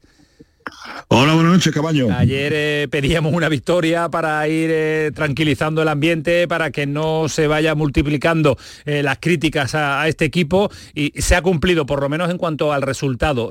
¿Cómo ha sido el fútbol? ¿Cómo ha sido el partido, Joaquín? Pues la verdad es que tampoco es un partido muy a destacar de la Unión Deportiva de Almería. Chispazos en algunos momentos de jugadores de calidad del equipo rojiblanco que son los que han solventado esta eliminatoria, esta primera eliminatoria de la Copa de Su Majestad el Rey que se ha disputado hace unos minutos en el campo municipal El Prado de Talavera de la Reina. En la primera parte, una jugada de calidad del Argi Ramazani para encarrilar la eliminatoria y en el tiempo añadido, Mirko Milovanovic, un delantero serbio de 1.94 que ha sido la gran sorpresa, la gran novedad en once inicial de Gaisca Garitano, 9 que ha controlado un balón dentro del área y en el tiempo añadido la primera parte ha marcado el segundo gol. Esa ventaja al descanso le ha dado la tranquilidad y sobre todo la confianza que el Almería ha adolecido en los partidos de liga y en la segunda parte pues la verdad es que apenas ha pasado por apuro el equipo andaluz. Victoria que era lo que necesitaba la Almería para coger autoconfianza y al mismo tiempo también ganas e ilusión para la liga y también, además de la victoria, portería cero, Camaño, porque no se nos olvide que la Almería en los 11 partidos de liga ha encajado goles. Hoy ha dejado la portería cero, eso sí, no saquemos las cosas de lugar, porque estamos hablando de que el rival es un equipo de la segunda red. Eh, que es el líder de la segunda red, el Talavera, pero es un equipo de la segunda red, que es la cuarta categoría más importante del fútbol español. Lo importante y trascendental es que era un escollo, era un partido trampa y el Almería lo ha levantado y solucionado con solvencia.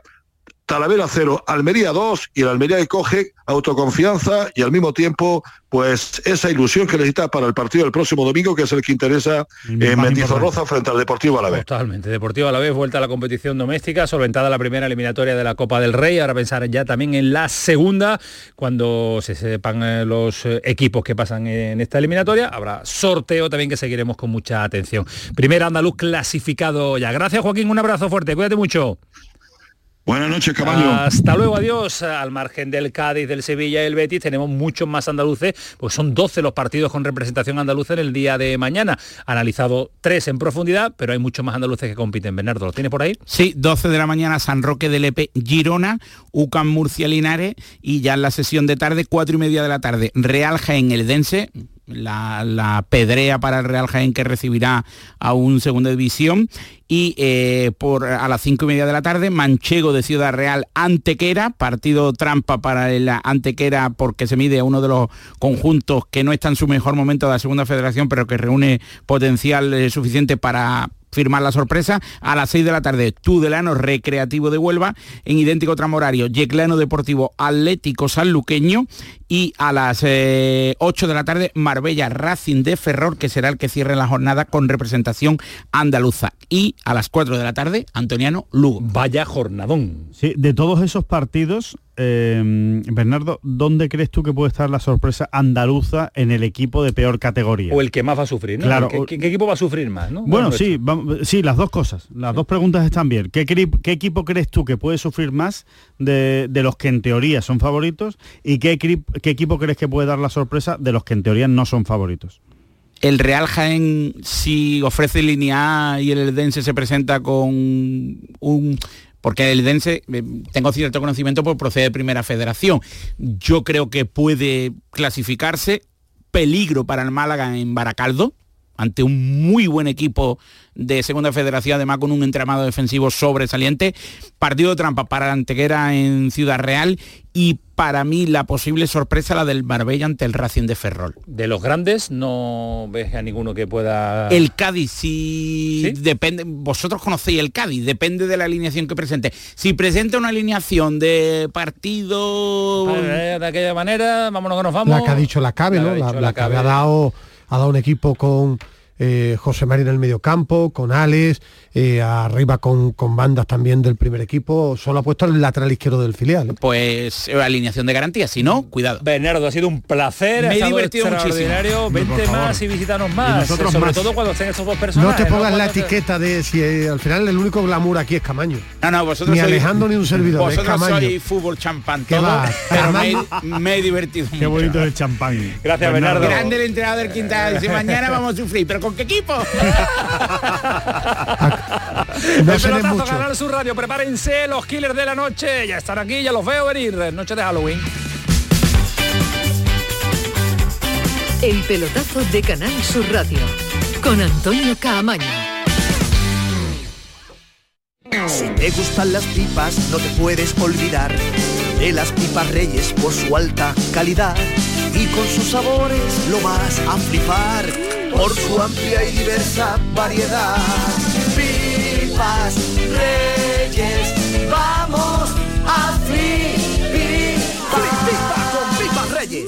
Llega el sorteo 11 del 11 de la 11, el sorteo que más da. Un momento, un momento, un momento. ¿Qué pasa? ¿Cómo que qué más da? ¿Qué más te dará a ti? Que son 11 millones. Vamos a ver cómo te lo explico. Como son 11 millones y 11 premios de un millón lo que da, pues es el sorteo que más da. ¿Pero cómo que qué más da? Pues tú mismo, pero a mí no me da igual. Son 11 millones, ya te lo digo. vale, vale. El sorteo 11 del 11 de la 11. Un premio de 11 millones y 11 premios de un millón. El sorteo de la 11 que más premios millonarios da. A todos los que jugáis a la 11, bien jugado. Juega responsablemente y solo si eres mayor de edad. La mañana de Andalucía con Jesús Vigorra te invita este viernes 3 de noviembre a la Navidad de Rute. Conoce todo lo que Rute puede ofrecerte en esta Navidad. Descubre la magia y el encanto de un pueblo que está cerca de ti. Un pueblo que está en el corazón de Andalucía. La mañana de Andalucía con Jesús Vigorra. Este viernes 3 de noviembre, edición especial desde el Museo del Azúcar de la Flor de Rute, el pueblo de la Navidad con la colaboración del Ayuntamiento de Rute.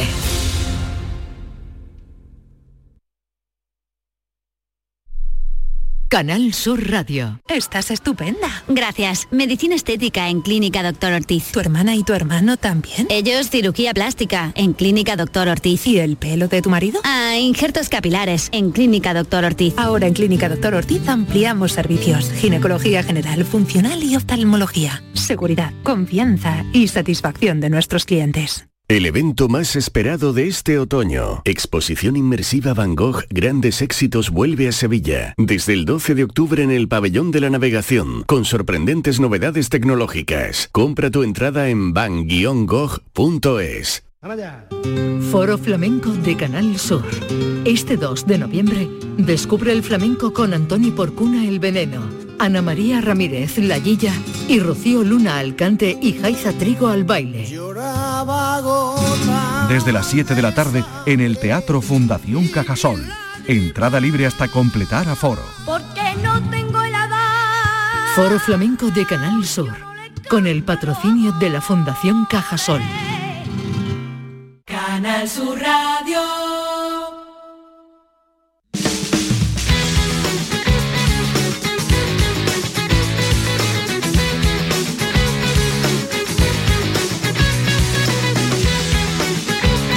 El pelotazo de Canal Sur Radio con Antonio Caamaño.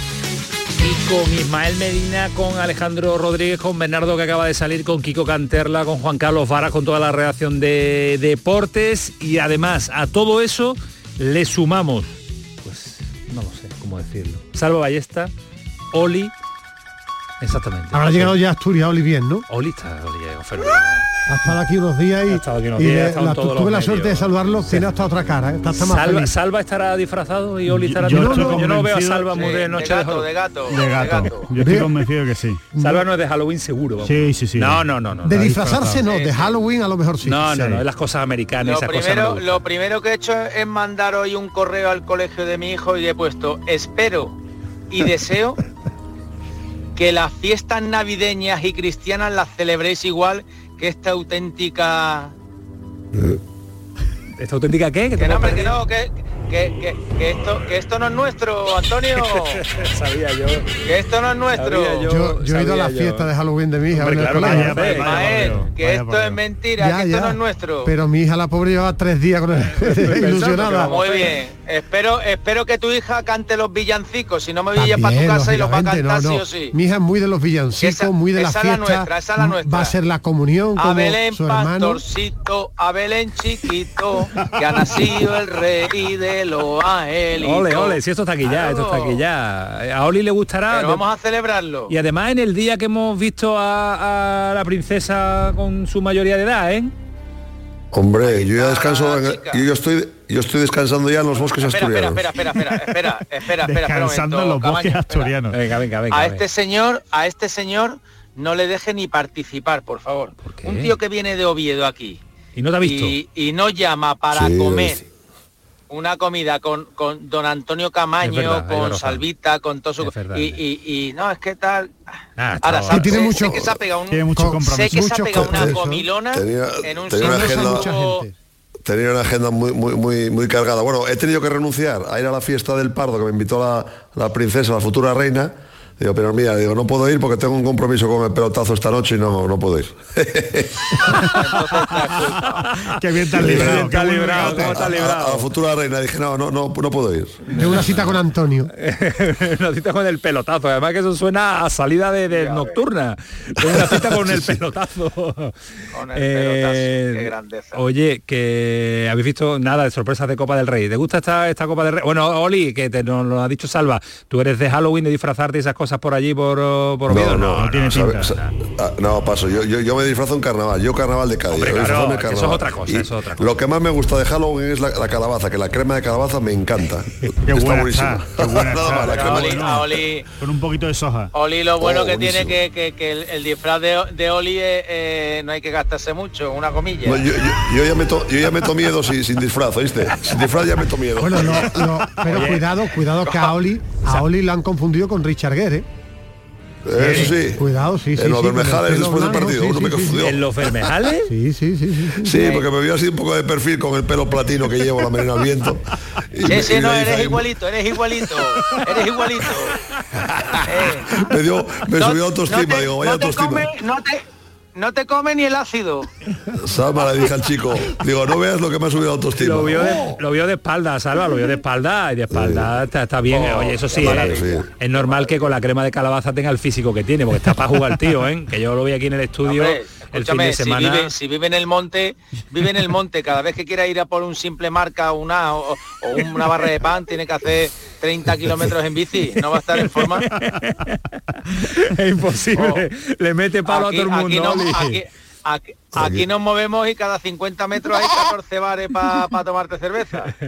Es imposible Pero allí no. Oli, es imposible, ¿eh? le mete palo a todo el no mundo, puedo es imposible. no No, puedes con él. Oli, no puedes con él, ya está. Lo, lo- lo tenemos que querer como es, ¿a Oli que es sí? el número uno, el número uno. Oye, eh, Salva, Oli, eh, Oli, tú un poquito, ¿qué, qué te parece lo de lo del balón de oro de Messi? De ayer, ¿es justo o no? Es que, es que es todo el balón de oro, todo, todo- todo este rollo, como, como lo del Mundial, que ya le dan el Mundial a Arabia Saudí. Arabia en el 34. Es ya. que yo no, yo no creo mucho en esto ya. Nada, hay ya- que creer. ya- hay, hay un momento que ya cuando, cuando no le dieron el balón de oro a Xavi o Iniesta, a partir de ahí ya, si tenía poca creencia en estos premios, eh, pues to- todavía, todavía más, ¿no? Porque bueno, lo podía haber ganado Haaland perfectamente por, por los títulos, por los goles durante todo el año.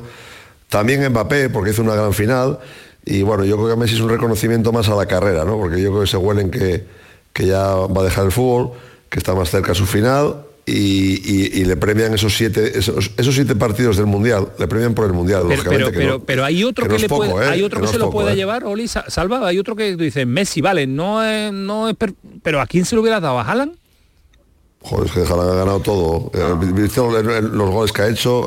Sería el único, a, lo mejor, ¿no?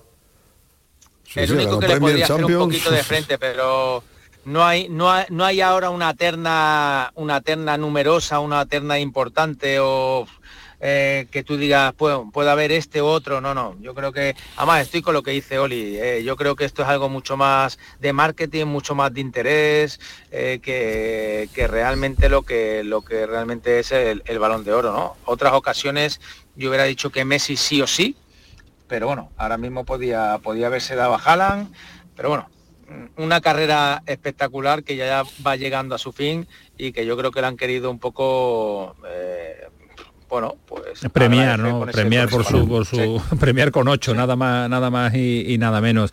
Eh, Oli Salva, eh, sorpresas en la Copa del Rey, suele ser habitual en la primera eliminatoria, sobre todo cuando cuando era partido único y cuando se instauró este este proceder, ¿no? Esta forma de, proceder en los partidos, había más sorpresas que ahora. Ya, van, ya, van con las orejas tiesas los, equipos, ¿eh?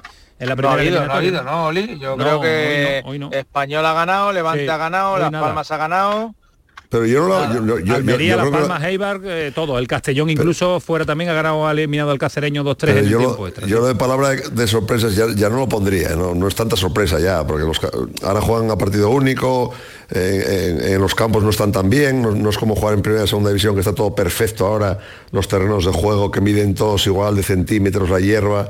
Bueno, pues te puedes encontrar alguna sorpresa, eh, algún campo sintético bueno, no, es tanta sorpresa. A mí no me parece tanta sorpresa porque los, los equipos de, primera y segunda meten una alineación casi por completo nueva, con gente con gente joven, con gente que está a falta de rodaje y, y el equipo pequeño muerde, aprieta es el partido de su vida. Yo no le pongo tanto el cartel sí, pero, de sorpresa. tú sabes ¿eh? que cuando vas a, enfrentarte a un equipo de dos, tres categorías por debajo de la tuya, mentalmente sales creyendo que, que, no le vas a meter uno, le vas a meter 14 y al final se te complica, se te crece, que si llueve, que si el terreno, que si tal, y al final siempre hay un par de sorpresas en la Copa del Rey, sobre todo con equipos vascos ¿vale? Es que si el desplazamiento, que si el campo, que si llueve, y siempre hay un par de sorpresas en la Copa del Rey que dice, joder, me han eliminado, bueno, ya no te voy a decir el corconazo, pero que mañana yo te digo a ti que va a haber sorpresas. Si fuerais los dos, eh, los dos que sois entrenadores, si tuvierais que dirigir a un equipo de primera división,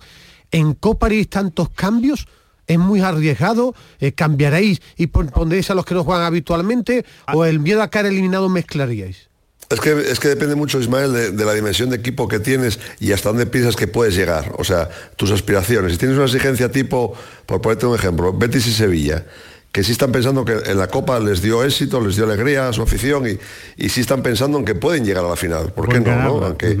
y, la han ganado. Pero bueno, en otro perfil de equipo, tipo Almería, Granada, que están ahora con problemas, que tienen que tener los cinco sentidos en, en la liga, el Cádiz también tiene que estar dijo, con Como dijo Cervera, Oli, ¿no? Hace un par de años. Yo, voy, a ganar, la Copa ni nada, que más me da caer en la primera que en la tercera. Yo ese tipo de, equipos ya lo veo más a nivel individual que colectivo. el intentar que en algún partido de estos te lleves la sorpresa positiva de que hay un chico que, que, suma y que, que, está bien, por ejemplo, en el CAI, se me ocurre, por ejemplo, que Zaldúa ande bien y, que sea un, bueno, que coja la forma y que esté, que pueda ser un sustituto de Iza, ¿no?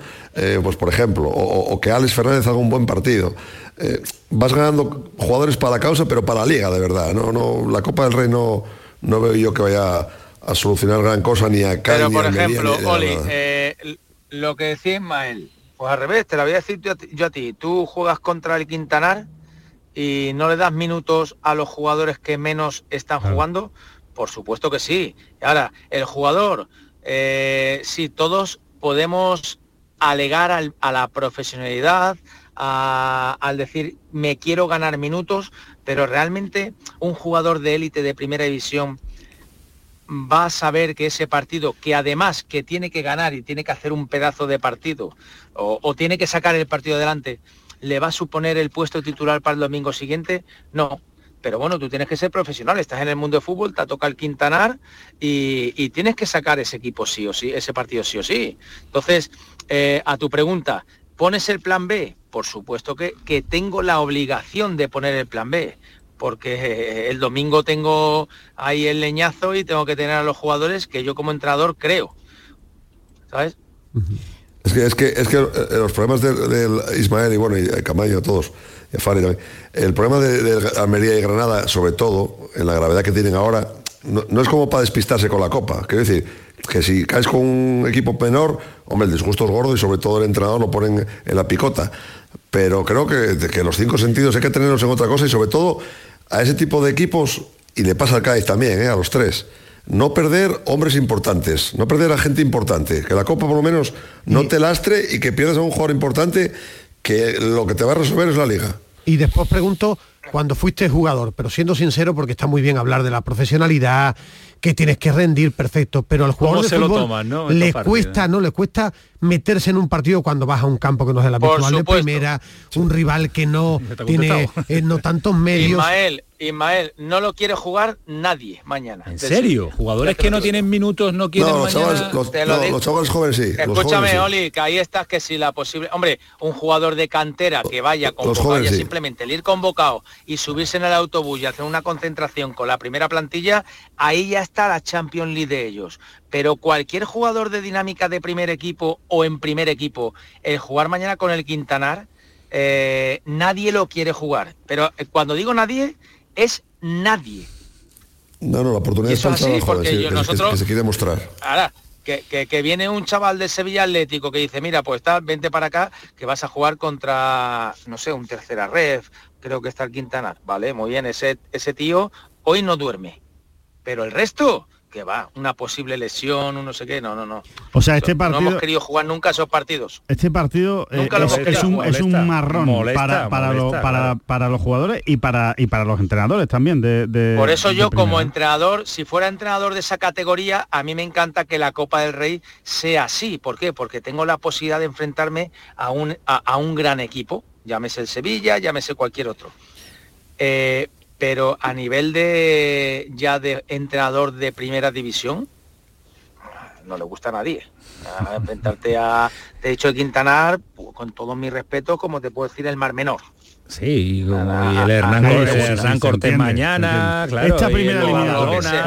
Ahora, si yo fuera el entrenador del Hernán, Hernán Cortés, digo, joder, que me viene aquí el Sevilla, qué maravilla, voy a hacer caja, eh, voy a cobrar, voy a cobrar los tres siguientes meses si hay un buen aforo, pero a nivel futbolístico al revés, les incomoda, Camaño, Camaño, les incomoda, y Saba estará conmigo, les incomoda hasta coger el autobús ahora, que no están acostumbrados ni a coger el autobús ya. A hacer dos o tres horas de autobús. Es verdad, verdad, que, esa, costumbre se vienen de contracturas, se vienen de contracturas, Oli. Los dos días antes, después del partido, el domingo, uh, cómo me duele el gemelo, cómo me duele. Pero, eso, eso, lo, eso, lo, huelen los entrenadores ¿eh? también, ¿no, Oli? Eso lo huelen los entrenadores. uh, ese me está borrando, ese me está borrando tela. Claro, claro que lo huelen, pero y, no vas a, y tampoco y entramos el primero que no va a arriesgar en cuanto ve que un jugador, como decimos nosotros, le coge asco al partido y, lo ves con la cara un poco torcida, dices, buh, este, este para esta pelea no, no tiene interés ninguno, vale más quitarlo del medio. ¿Quién está aparcando? Está aparcando eh, Salva. Salva, Salva está aparcando. ¿Aparcado ya, Salva? Estaba. Estaba llegando aquí Está llegando aquí al garaje de mi casa, no está llamando, está aquí abajo, aquí abajo, ahora abajo, salva. Oye, ya, que, ya que estabais hablando del Sevilla, eh, eh, ¿habéis notado alguna diferencia entre Mendilíbar y la llegada del nuevo técnico, de, Diego Alonso?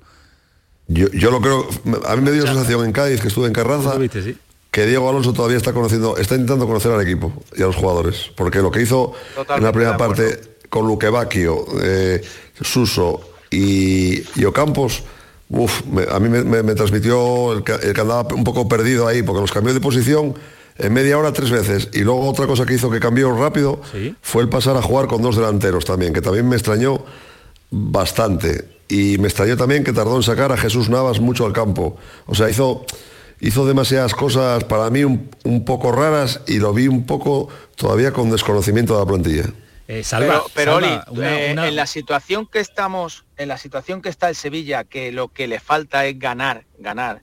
Eh, mm, tú puedes tener tu idea de juego, ¿vale? Que yo todavía no sé cuál es, pero en Cádiz con el rival, la rivalidad local, digamos, la situación que está en la última puesto de la tabla, arriesgar tanto en salida por mucho que te guste jugar así, que yo no sé si es que le gusta jugar así o no, pero para mí fue un, riesgo eh, absurdo de meterte con un 0-2 en el Carranza, ¿vale? Porque Sevilla lo que tiene que hacer ahora es ganar.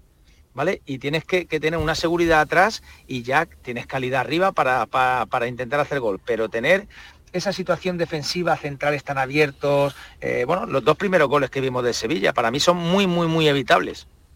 Bueno, yo lo comentaba en la tertulia con, con Antonio Camaño, mi percepción es que él está haciendo una pretemporada con puntos muy importantes en juego, porque la forma de jugar no le está dando tiempo a ensayarlo y eso se pega.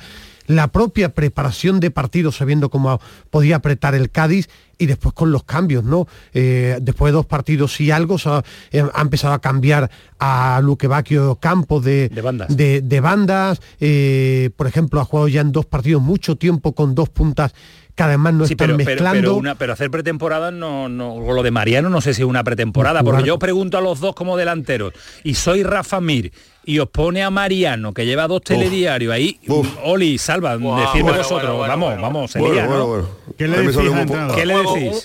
Oli, Oli, un fuego, Oli, un fuego. No, no hace falta decirle nada. El entrenador, lo que os decía antes de, la cara torcida, pues, pues más torcida todavía. O sea, la carita ya te, ya con la cara tuya dices en el vestuario cuando pasa. Pero hay algo que no ve, yo creo, yo, yo creo Antonio Ismael, Oli, eh, que el tema de Luque Baquio en banda derecha eh, y con todo mi respeto a un ex compañero mío, mm, yo creo que, que resta potencial al Sevilla, ¿no? No sé si estáis de acuerdo o no. Sí, para mí lo más sorprendente es que eh, cuando te intentan explicar es que Ocampos, por ejemplo, triunfó siempre en banda izquierda ya, pero es que en el Sevilla ha jugado mejor por la derecha. Será porque Nava es mejor que el lateral que tenía en ese equipo. Luque Baquio igual, a lo mejor en otras, en otras ligas destacado eh, a pierna cambiada, pero es que en el Sevilla estaba jugando bien por la izquierda, no lo cambie usted, ¿no? Eh, eh, si es que... Muy bien, estaba jugando muy bien. Claro, entonces no tiene sentido ese cambio cuando estaba jugando bastante bien. cuando todo muy bien, muy bien cuando ha cambiado de entrenador. No, no, no. Luque Bacchio en banda, en banda izquierda estaba jugando bien. Sí, ha hecho cosas. Estaba jugando me bien. que muy bien cuando estaba cuando estaba Mendilibar que lo estaba poniendo por la izquierda. En la izquierda estaba jugando. Entraba, se pegaba. Efectivamente. Ahí está, llegaba a área, remataba. Y por, y por la derecha en dos partidos y pico no estaba jugando a nada. No estaba aportando. Pero... Y, luego, y luego también os digo una cosa, luego hablamos mucho de los entrenadores de Mendilibar, de Diego Alonso, pero bueno, Saba, vosotros veis mucho más el Sevilla que yo. Pero yo lo, que vi en Carranza, a mí Acuña me pareció que está bajísimo. o sea, eh, en un estado de nervios, al minuto uno, al minuto uno ya, tenía dos enganchadas con Alejo, al minuto uno. Y lo superó Alejo la primera parte.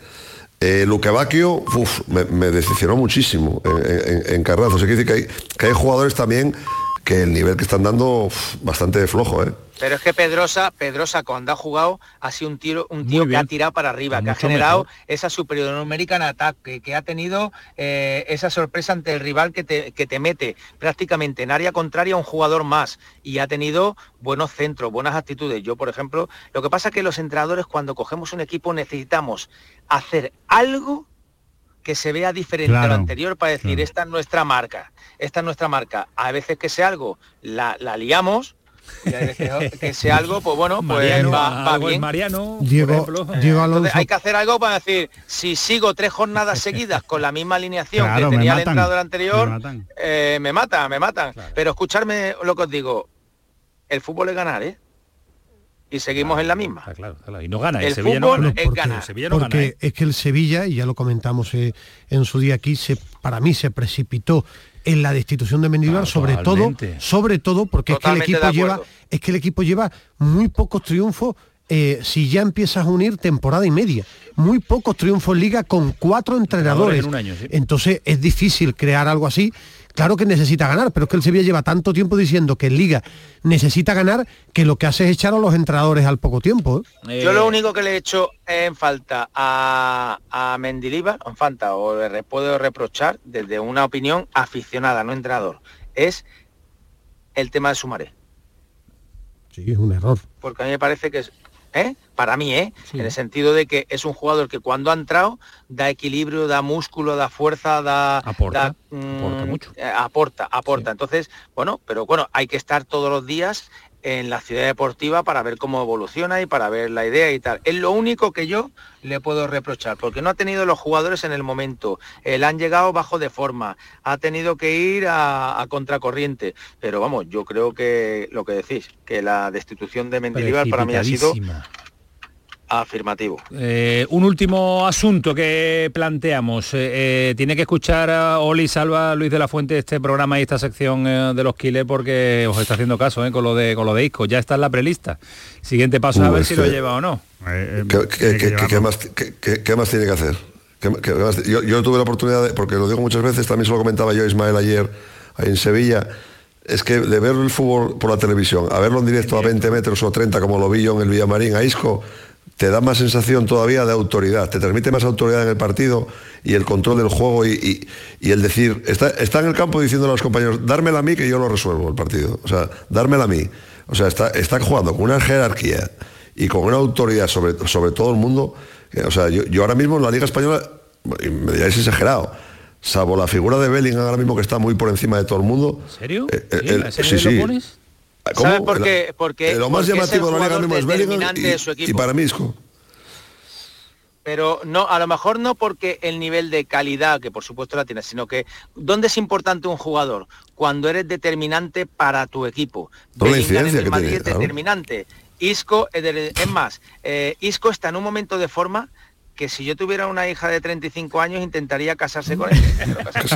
está, ahora mismo, ahora mismo está de dulce, de dulce. es el cuñado, el, suegro perfecto. la incidencia, Camaño, la incidencia que tiene ahora en el juego es que cogió el balón para tirar el penalti, que saca los cornes, que saca las faltas, que, escucha, que baja a robar a 60 metros para atrás, se tira al suelo. O sea, la implicación y, bueno, es que lo viene a rueda de prensa. ¿Sabéis por qué? Y, fino, fino está porque le dijo a su hijo que iba a volver a ser el futbolista que todo el mundo hablaba de él, que todo el mundo le gustaba, que todo el mundo creía, y eso lo dije yo cuando llegó aquí.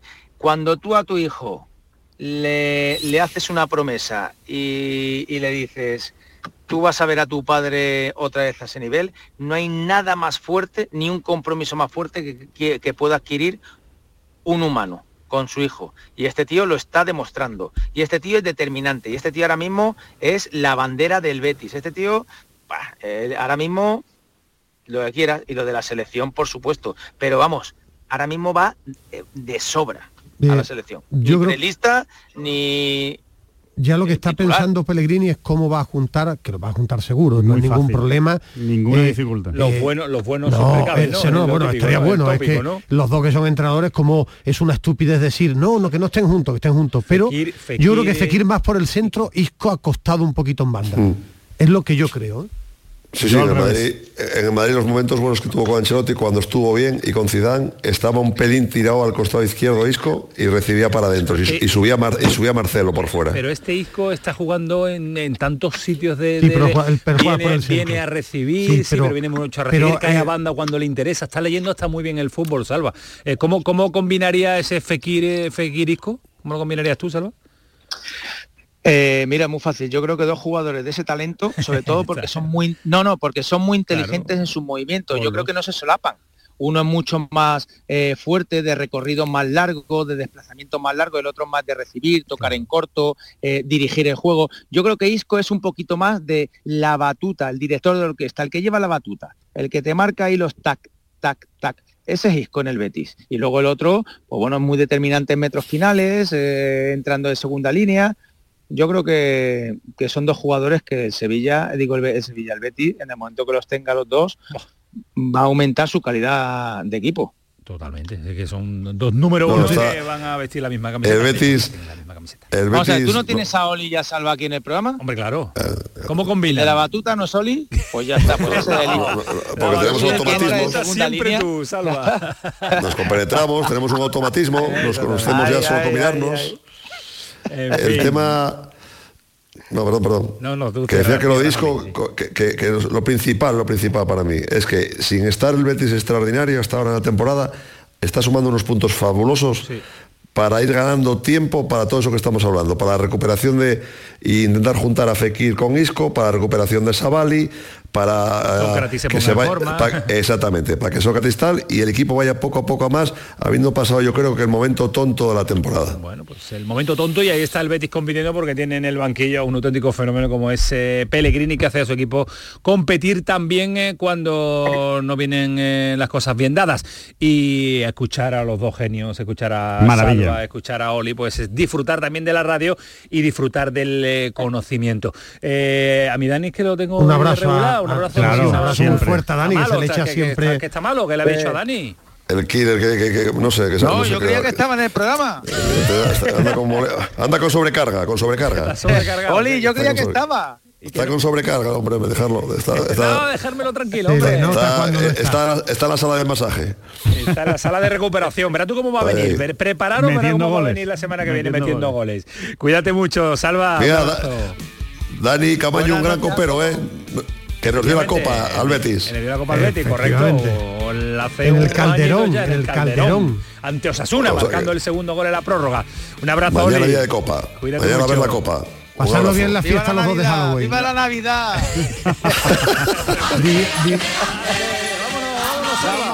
Morena. Es imposible, no fenómeno. Adiós, Oli, adiós, Salva. Adiós, viva la reina de nuevo. Saludar a Paquito Tamaño porque todo esto tiene su correspondencia en las redes sociales y yo imagino cómo tienen cómo tienen que estar después de yo me, estaba pensando ahora mismo Alejandro Rodríguez Alejandro Rodríguez que es muy buen cocinero que la gente lo sepa sí. después de la cena de Nochebuena cantando villancico con su familia. sí, no, no, me lo imagino. sí, pero tú tienes tu, cara de, Me dejo llevar, me dejo llevar, pero no soy el que inicia. No, pero sigues. Sigo, sigo. Tú eres, tú eres un buen gregario. Sí, eso es verdad. Eso es verdad. Suele ser el cuñado. Sí, pero él le sigue. No, el cuñado, el cuñado mío, dice. No, los claro, ¿quién va a ser? Los cuñados habituales son los que No, que creí que está diciendo que yo era el cuñado. No, no, no. Tu cuñado, tu cuñado empieza tú sigues. No, no me llames cuñado, que está feo. Paquito, imagino que la red está como el programa alterado hoy, ¿no? Bueno, yo lo voy a decir, yo soy más del equipo de Salva, ¿eh? yo soy más de mi Navidad, de mi Semana Santa, a mí, que, a mí que no me lo quiten. Las redes eh, alteradas, pues mira, alterada una oyente, ¿no? Que, bueno, no alterada, pero sí preocupada, nos dice, me preocupa que mañana no se rote lo suficiente y el Sevilla pierda algún jugador importante de cara al derby. No sabemos bien qué gestión va a llevar Diego Alonso de cara a evitar esta circunstancia. Otro oyente nos dice, ¿Qué arte tiene Alberto? Mañana quiero verlo en acción desde los 11 metros. Eso sí, yo no me pondría en la piel de, tenerme que, de, tener, de tener que enfadar a sus suegros. Otro oyente nos dice, ¿y Bernardo cómo saca tiempo para ver todos los partidos de Copa del Rey de los equipos andaluces? Y yo que me agobio pensando en la cena de mis hijos. Y después otro oyente nos dice, Oli, si caen Sevilla o Betis no serían sorpresas por el bien de los dos equipos que esto no pase no pase mañana los equipos andaluces. Que la sorpresa sea con otro equipo de primera, que sea medio gordete, pero que no le toque a ninguno de los Yo te he dicho que no, cae ninguno de primera. Yo creo que sí. Mañana Yo creo que tampoco. Yo creo que en la segunda sí van a caer cuatro o En la segunda puede caer alguno, pero en esta primera... de hecho, cada vez caen menos. ¿eh? Cada vez caen mañana jornada de radio espectacular desde las 12 de la mañana Apasionante. hasta las 10 y media. Después estaremos nosotros para hacer el resumen de todo lo, lo, que venga. Sí, la gran jugada con Jesús Márquez desde bien tempranito esta sintonía de Canal Sur Radio. Escuchen un sonido y ahora estamos en Granada. Dale, eh, esta temporada solamente ha venido un jugador a reforzarnos la línea defensiva, pues estamos jugando con la misma línea defensiva de la temporada pasada y ese jugador solamente ha jugado un partido que fue el día del, del Atlético de Madrid. Por lo tanto, bueno, pues habrá que seguir insistiendo, insistir, trabajar, corregir errores y con lo que tenemos tirar, tirar hacia adelante, no hay más. Con lo que tenemos, no hay más. ¿Es un palito de la dirección deportiva? Bueno, es un palo al, yo creo que dirección deportiva ¿no? Bueno, la dirección deportiva actual no, no, que ya no, no, es que ya no está. que, me, ha, resultado desde la lejanía muy sorprendente hacer un cambio ahora en la dirección deportiva. o lo hace antes del verano, o lo, pero ahora a un mes del mercado de, de invierno lo único que ha hecho es una realidad, que lógicamente el entrenador tiene su cuota de responsabilidad también, pero es que defensivamente medio campo y defensa se ha reforzado muy poco el Granada. Yo creo que no. ¿No es palito? Yo creo que no. Para mí sí. Yo creo que no. Yo sinceramente creo que no. Creo que aquí somos eh, te diría que puntillosos los medios de comunicación. Sí, creo que, creo que ha sido una manera de hablarlo. Creo que ha sido una manera de decir, eh, eh, aquí lo tenemos que arreglar, lo que estamos aquí porque no hay más. Pero no creo que diga ese no hay más como me faltan cosas, sino porque es que los que estamos son, somos los que estamos y los que tenemos que resolver esto.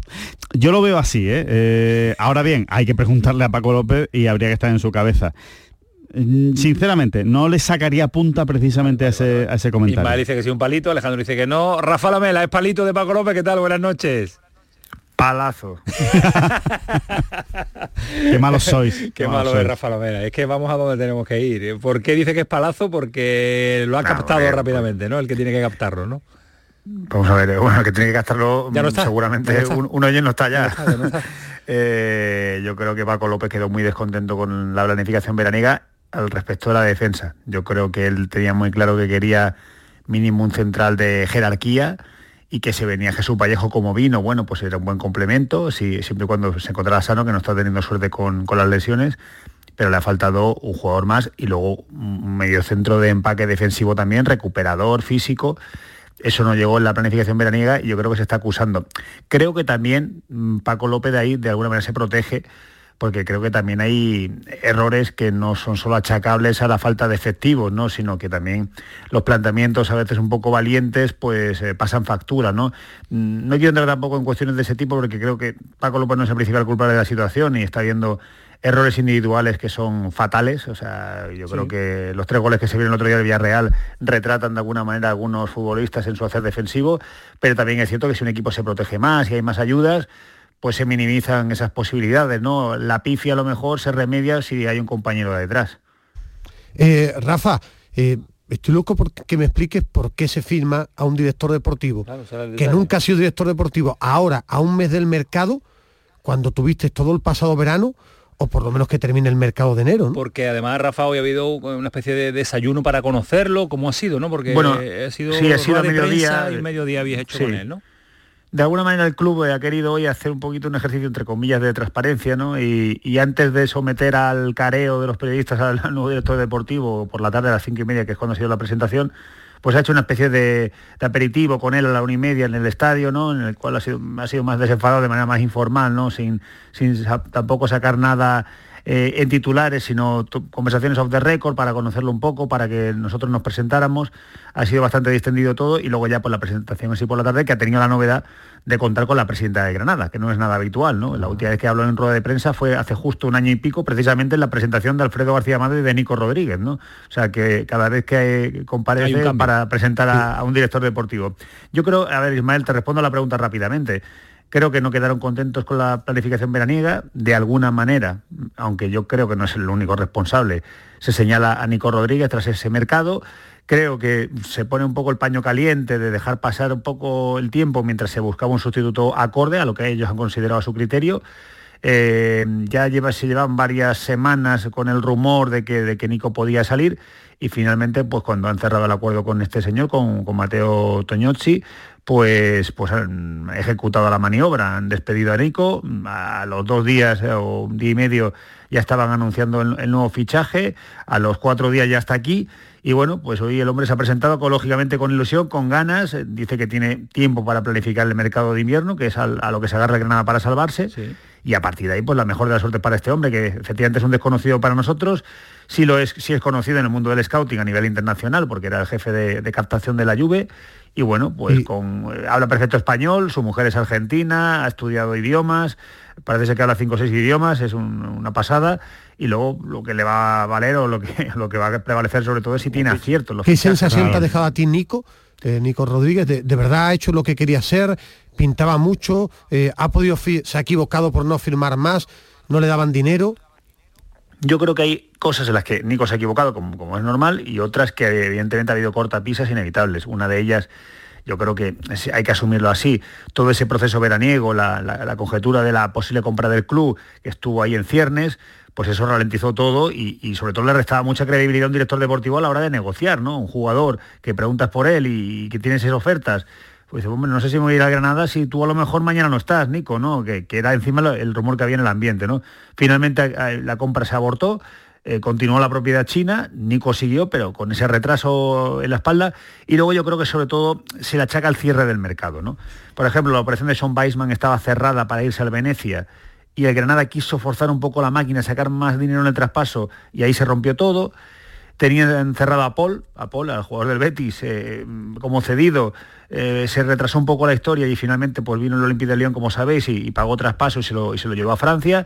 Y bueno, se quedó Famara Diedú, se quedó Perea, la operación salida se atrancó y no llegaron esas cosas que tenían que haber llegado, como mínimo un pivote defensivo que hubiera fortalecido la plantilla y bajo mi punto de vista un central más tenía que haber venido también para, para intentar dejar por satisfactorio más o menos, pero sí. al menos en número, en relevos, en, posiciones dobladas, la, plantilla de Granada. La carencia, la carencia que se deja notar y además de la jornada número uno, número dos, ya estamos diciendo cuáles eran los problemas del Granada y el Granada también lo tenía identificado claramente. Eso, sí, pero, queda ahí. mi conclusión desde muy lejos, mi conclusión desde muy lejos de, Granada y Rafa sabrá mucho más, es que evidentemente eh, esta decisión de cambiar la dirección deportiva es un respaldo a Paco López. ¿O no? Yo creo que sí. Otra cosa es que no, otra cosa que pueda caer Paco López, pero que evidentemente si tú tomas la decisión, señalarlo. Bueno, no señalarlo, es muy importante. respaldo, sí, creo que bueno, es, muy importante, es muy importante que con los malos resultados como, mínimo tiene como mínimo tiene la tregua que le concede el director deportivo porque hoy ha sido reafirmado por todos y por tanto el director deportivo no puede llegar con una motosierra como a, cortar cabezas nada más llegar, ¿no? Yo entiendo que por la manera que ha tenido de expresarse y, las palabras que, ha dicho sobre Paco López. Paco tiene esta semana seguro, o sea, tiene el partido de Copa y tiene el partido de Valencia, eso seguro, tendría que ser una debacle en Mestalla para cambiar y que no dirigiera el próximo encuentro en casa que es con el Getafe. Luego viene el parón, el parón de noviembre, que a lo mejor sí es un punto de inflexión donde se debe de evaluar un poquito si en este trayecto pues eh, el Granada ha sumado no puntos y ha, mejorado, ¿no? Pero Paco López, efectivamente, yo no sé qué habría pasado si Nico Rodríguez siguiera en el cargo, pero desde luego hoy estaríamos hablando de que siga el entrenador seguramente después de la racha que lleva el equipo, ¿no? Y, no estamos hablando de ello, ¿por qué? Porque haya un nuevo director deportivo y no va a empezar cagándose al técnico. Yo, yo, yo de verdad, a mí yo puedo entender la salida de un director deportivo en la fecha en la que nos encontramos, pero me llama mucho la atención la llegada del perfil que llega, un auténtico desconocido, no sé si domina el mercado, el mercado español, pero es una apuesta muy arriesgada donde está el Granada. Puedes hacer esta apuesta después de salvarte y la hace en el mes de mayo para que trabaje en verano. A mí me parece, y no sé la sensación que le habrá dejado a Rafa, tener la oportunidad de partir con él, de charlar, que preparado estará seguro, pero es capaz de solventar la papeleta y fichar lo que realmente necesita este Granada. Mm, a mí me genera dudas. ¿eh? Bueno, el mercado de invierno al final, como todos sabéis, es un mercado muy complicado, donde muchas veces la mayor habilidad se tiene que tener las cesiones, ¿no? Y yo creo que conoce bien conoce bien el ámbito de los jugadores jóvenes que hay en clubes importantes que, pueden estar necesitados de buscar minutos, de buscar un perfil competitivo para desarrollarse, ¿no? porque a lo mejor están en, plantilla de, un equipo grande y son el número 20 o 18 en las elecciones del entrenador. Entonces por ahí pues me puede cuadrar ese tipo de, perfiles internacionales, ¿no? de gente que, que esté en ciernes. Pero bueno, a mí me recuerda un poco el perfil Víctor Horta, gente joven esta que, bueno, que, arrancó muy joven porque su padre fue también scout, fue también director deportivo y dice que desde los 10 años ya pues él hacía cosas así, ¿no? Y le llamaba la atención ese tema y hacia eso ha enfocado su vida. Por tanto, que tenga, creo que tiene treinta y tantos años, son, eh, nació en el, 87, pues 34, 36 por ahí, ¿no? Tiene, ¿no? Bueno, dice que lleva media vida con esto y era jefe de captación de la lluvia desde hace años bueno, pues eh, el bagaje tiene eso, no como primera espada. El Granada es el que le ha dado la oportunidad, eh, así lo ha pues dicho él, ¿no? Que es el que la ha querido, el que le va a dar una oportunidad a la que le está buscando y a ver si lo consigue aquí. Y que lo dejen también trabajar, porque al final, por lo que explicaba Rafa, eh, igual que el club reacciona muy bien y muy rápido con Lucas Boyer, con el dinero de Samu, da un pelotazo en el mercado, que haya actuado tan mal, tan mal para buscar un central y un pivote, con lo de Paul tardar tiempo, eso es algo más. Si, si solo es del director deportivo, pues le tienen que apretar al director deportivo que quería el club, si por tardanza er, no llevan la operación de Beisman al Venecia, el propio club, el propio club ha actuado muy mal en verano, eh, donde ahí se decide qué equipo vas a ser para competir. A ver si tiene tiempo de rectificar a Mateo Tognosi. ¿Ya le has preguntado cómo se dice correcto o no? Tognosi. ¿Tognosi? Con ñ, la G y la N, ñ y las dos Z como la pizza, Toñozzi. Toñozzi. Ah, Alejandro, como tú que estás viajado eh, y dominas mucho. La Rider de Italia me, me, ha dado mucho. la Rider italiana. Mateo Toñosi. Bueno, bueno, para ir pronunciándolo con eh, como tenemos que como es Ismael. No, que estaba pensando, me recuerda. No, no, no, no, Me recuerda. Mateo. Mateo al que va escapado en el Giro. Viendo yo el Giro. El, sí, sí, sí. Nombre muy de ciclista. Sí, sí, sí. que va escapado en el Giro. como, si fuera, como, si fuera, una etapa fuera no, no, sí, una, una etapa del Giro. De cine erótico antiguo italiano. También, también. El de Camerón y demás. No, a mí el Giro, porque bigote, siempre, siempre te decía, van escapados cinco y uno es este Mateo. en fin. Gracias, Rafa. A ver si, si, si lo había. Y tómate, tómate algo fresquito, ¿vale? El Evangelio de Mateo, estamos con ello. adiós. Hasta luego, adiós. Se nota que hoy está en casa, no ha salido a la calle. No ha salido a la calle, pero tiene que hacer frío en Granada. Eh, vamos a escuchar la voz de Mateo Toñosi, así habla. Toñozzi. El fútbol es todo lo que yo quería. Toñozzi. Sea un club donde yo pueda desarrollar todo lo que he aprendido, donde yo pueda trabajar, una ciudad que me encanta, un club que me encanta, que tiene muchas cosas positivas, mm, una directiva que me, que cree en lo que, lo que soy, en lo que, tengo para desarrollar aquí. Entonces, todo lo que quería fue muy fácil la, decisión para mí. Es fácil la decisión de llegar a Granada viniendo de la Una mezcla entre, entre Enzo Maresca y Filippo Rucci, compañero, ¿no? Sí, y Mario Cipollini y y, todos los, italianos que se te ocurran, vamos, sí, sí, una mezcla. Es una mezcla italiana. la verdad es que suena italiano. Suena sí, sí, sí. también, es curioso. Un poquito, no, no. Eh, ah, nos ha enviado Joaquín Américo a través del gabinete de prensa un sonido de Batistao. Sí, podemos escuchar a Batistao después de terminar el partido, por lo menos tener un detalle, un sonido de los jugadores de la Almería después de salir del partido. Y bueno, yo creo que es un balance positivo para la Almería hoy, con Leo Batistao, la veo muy buenas. Hola, muy buenas. Pues la verdad que ganar siempre está bien, ¿no? Eh, que yo, vinimos a hacer un partido muy serio para intentar ganar, hacer lo mejor posible. Lo hemos logrado, eh, estamos muy contentos de cómo ha sido el, partido y, nada, ahora tenemos que llevar hasta, este sentimiento de victoria, de, ganas de ganar para, el próximo partido de liga que va a ser muy, importante. Después del mal comienzo de, liga muchas veces se piensa de, si la copa estorma más que, otra cosa porque el objetivo de la liga es muy importante pero no sé si victorias como esta refuerzan también un poquito para la liga.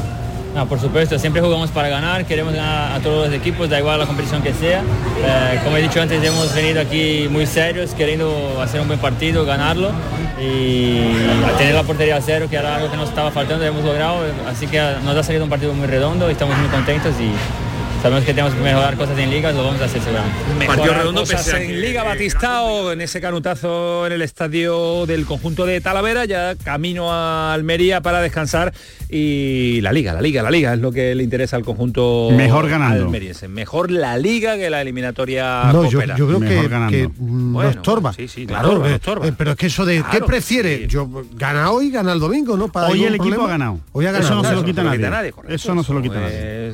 De perogrullo, no, pero, es que es la realidad. Y el equipo se va hoy ganando. ¿Sabes quién ha ganado con muchísima claridad? Muchísima, muchísima, muchísima. Pues creo que España de fútbol, ¿no? Femenina, sí. Pechi, ¿qué tal? Muy buenas. Muy buenas noches. Okay, ha ganado. estás como en la voz como Ismael Medina, ¿eh? estáis los dos así un poquito... Una victoria de oro, ¿no? Un poquito... Sí, sí, el cambio de temperatura. que ha sido fácil, como refleja el marcador, sí, ¿no?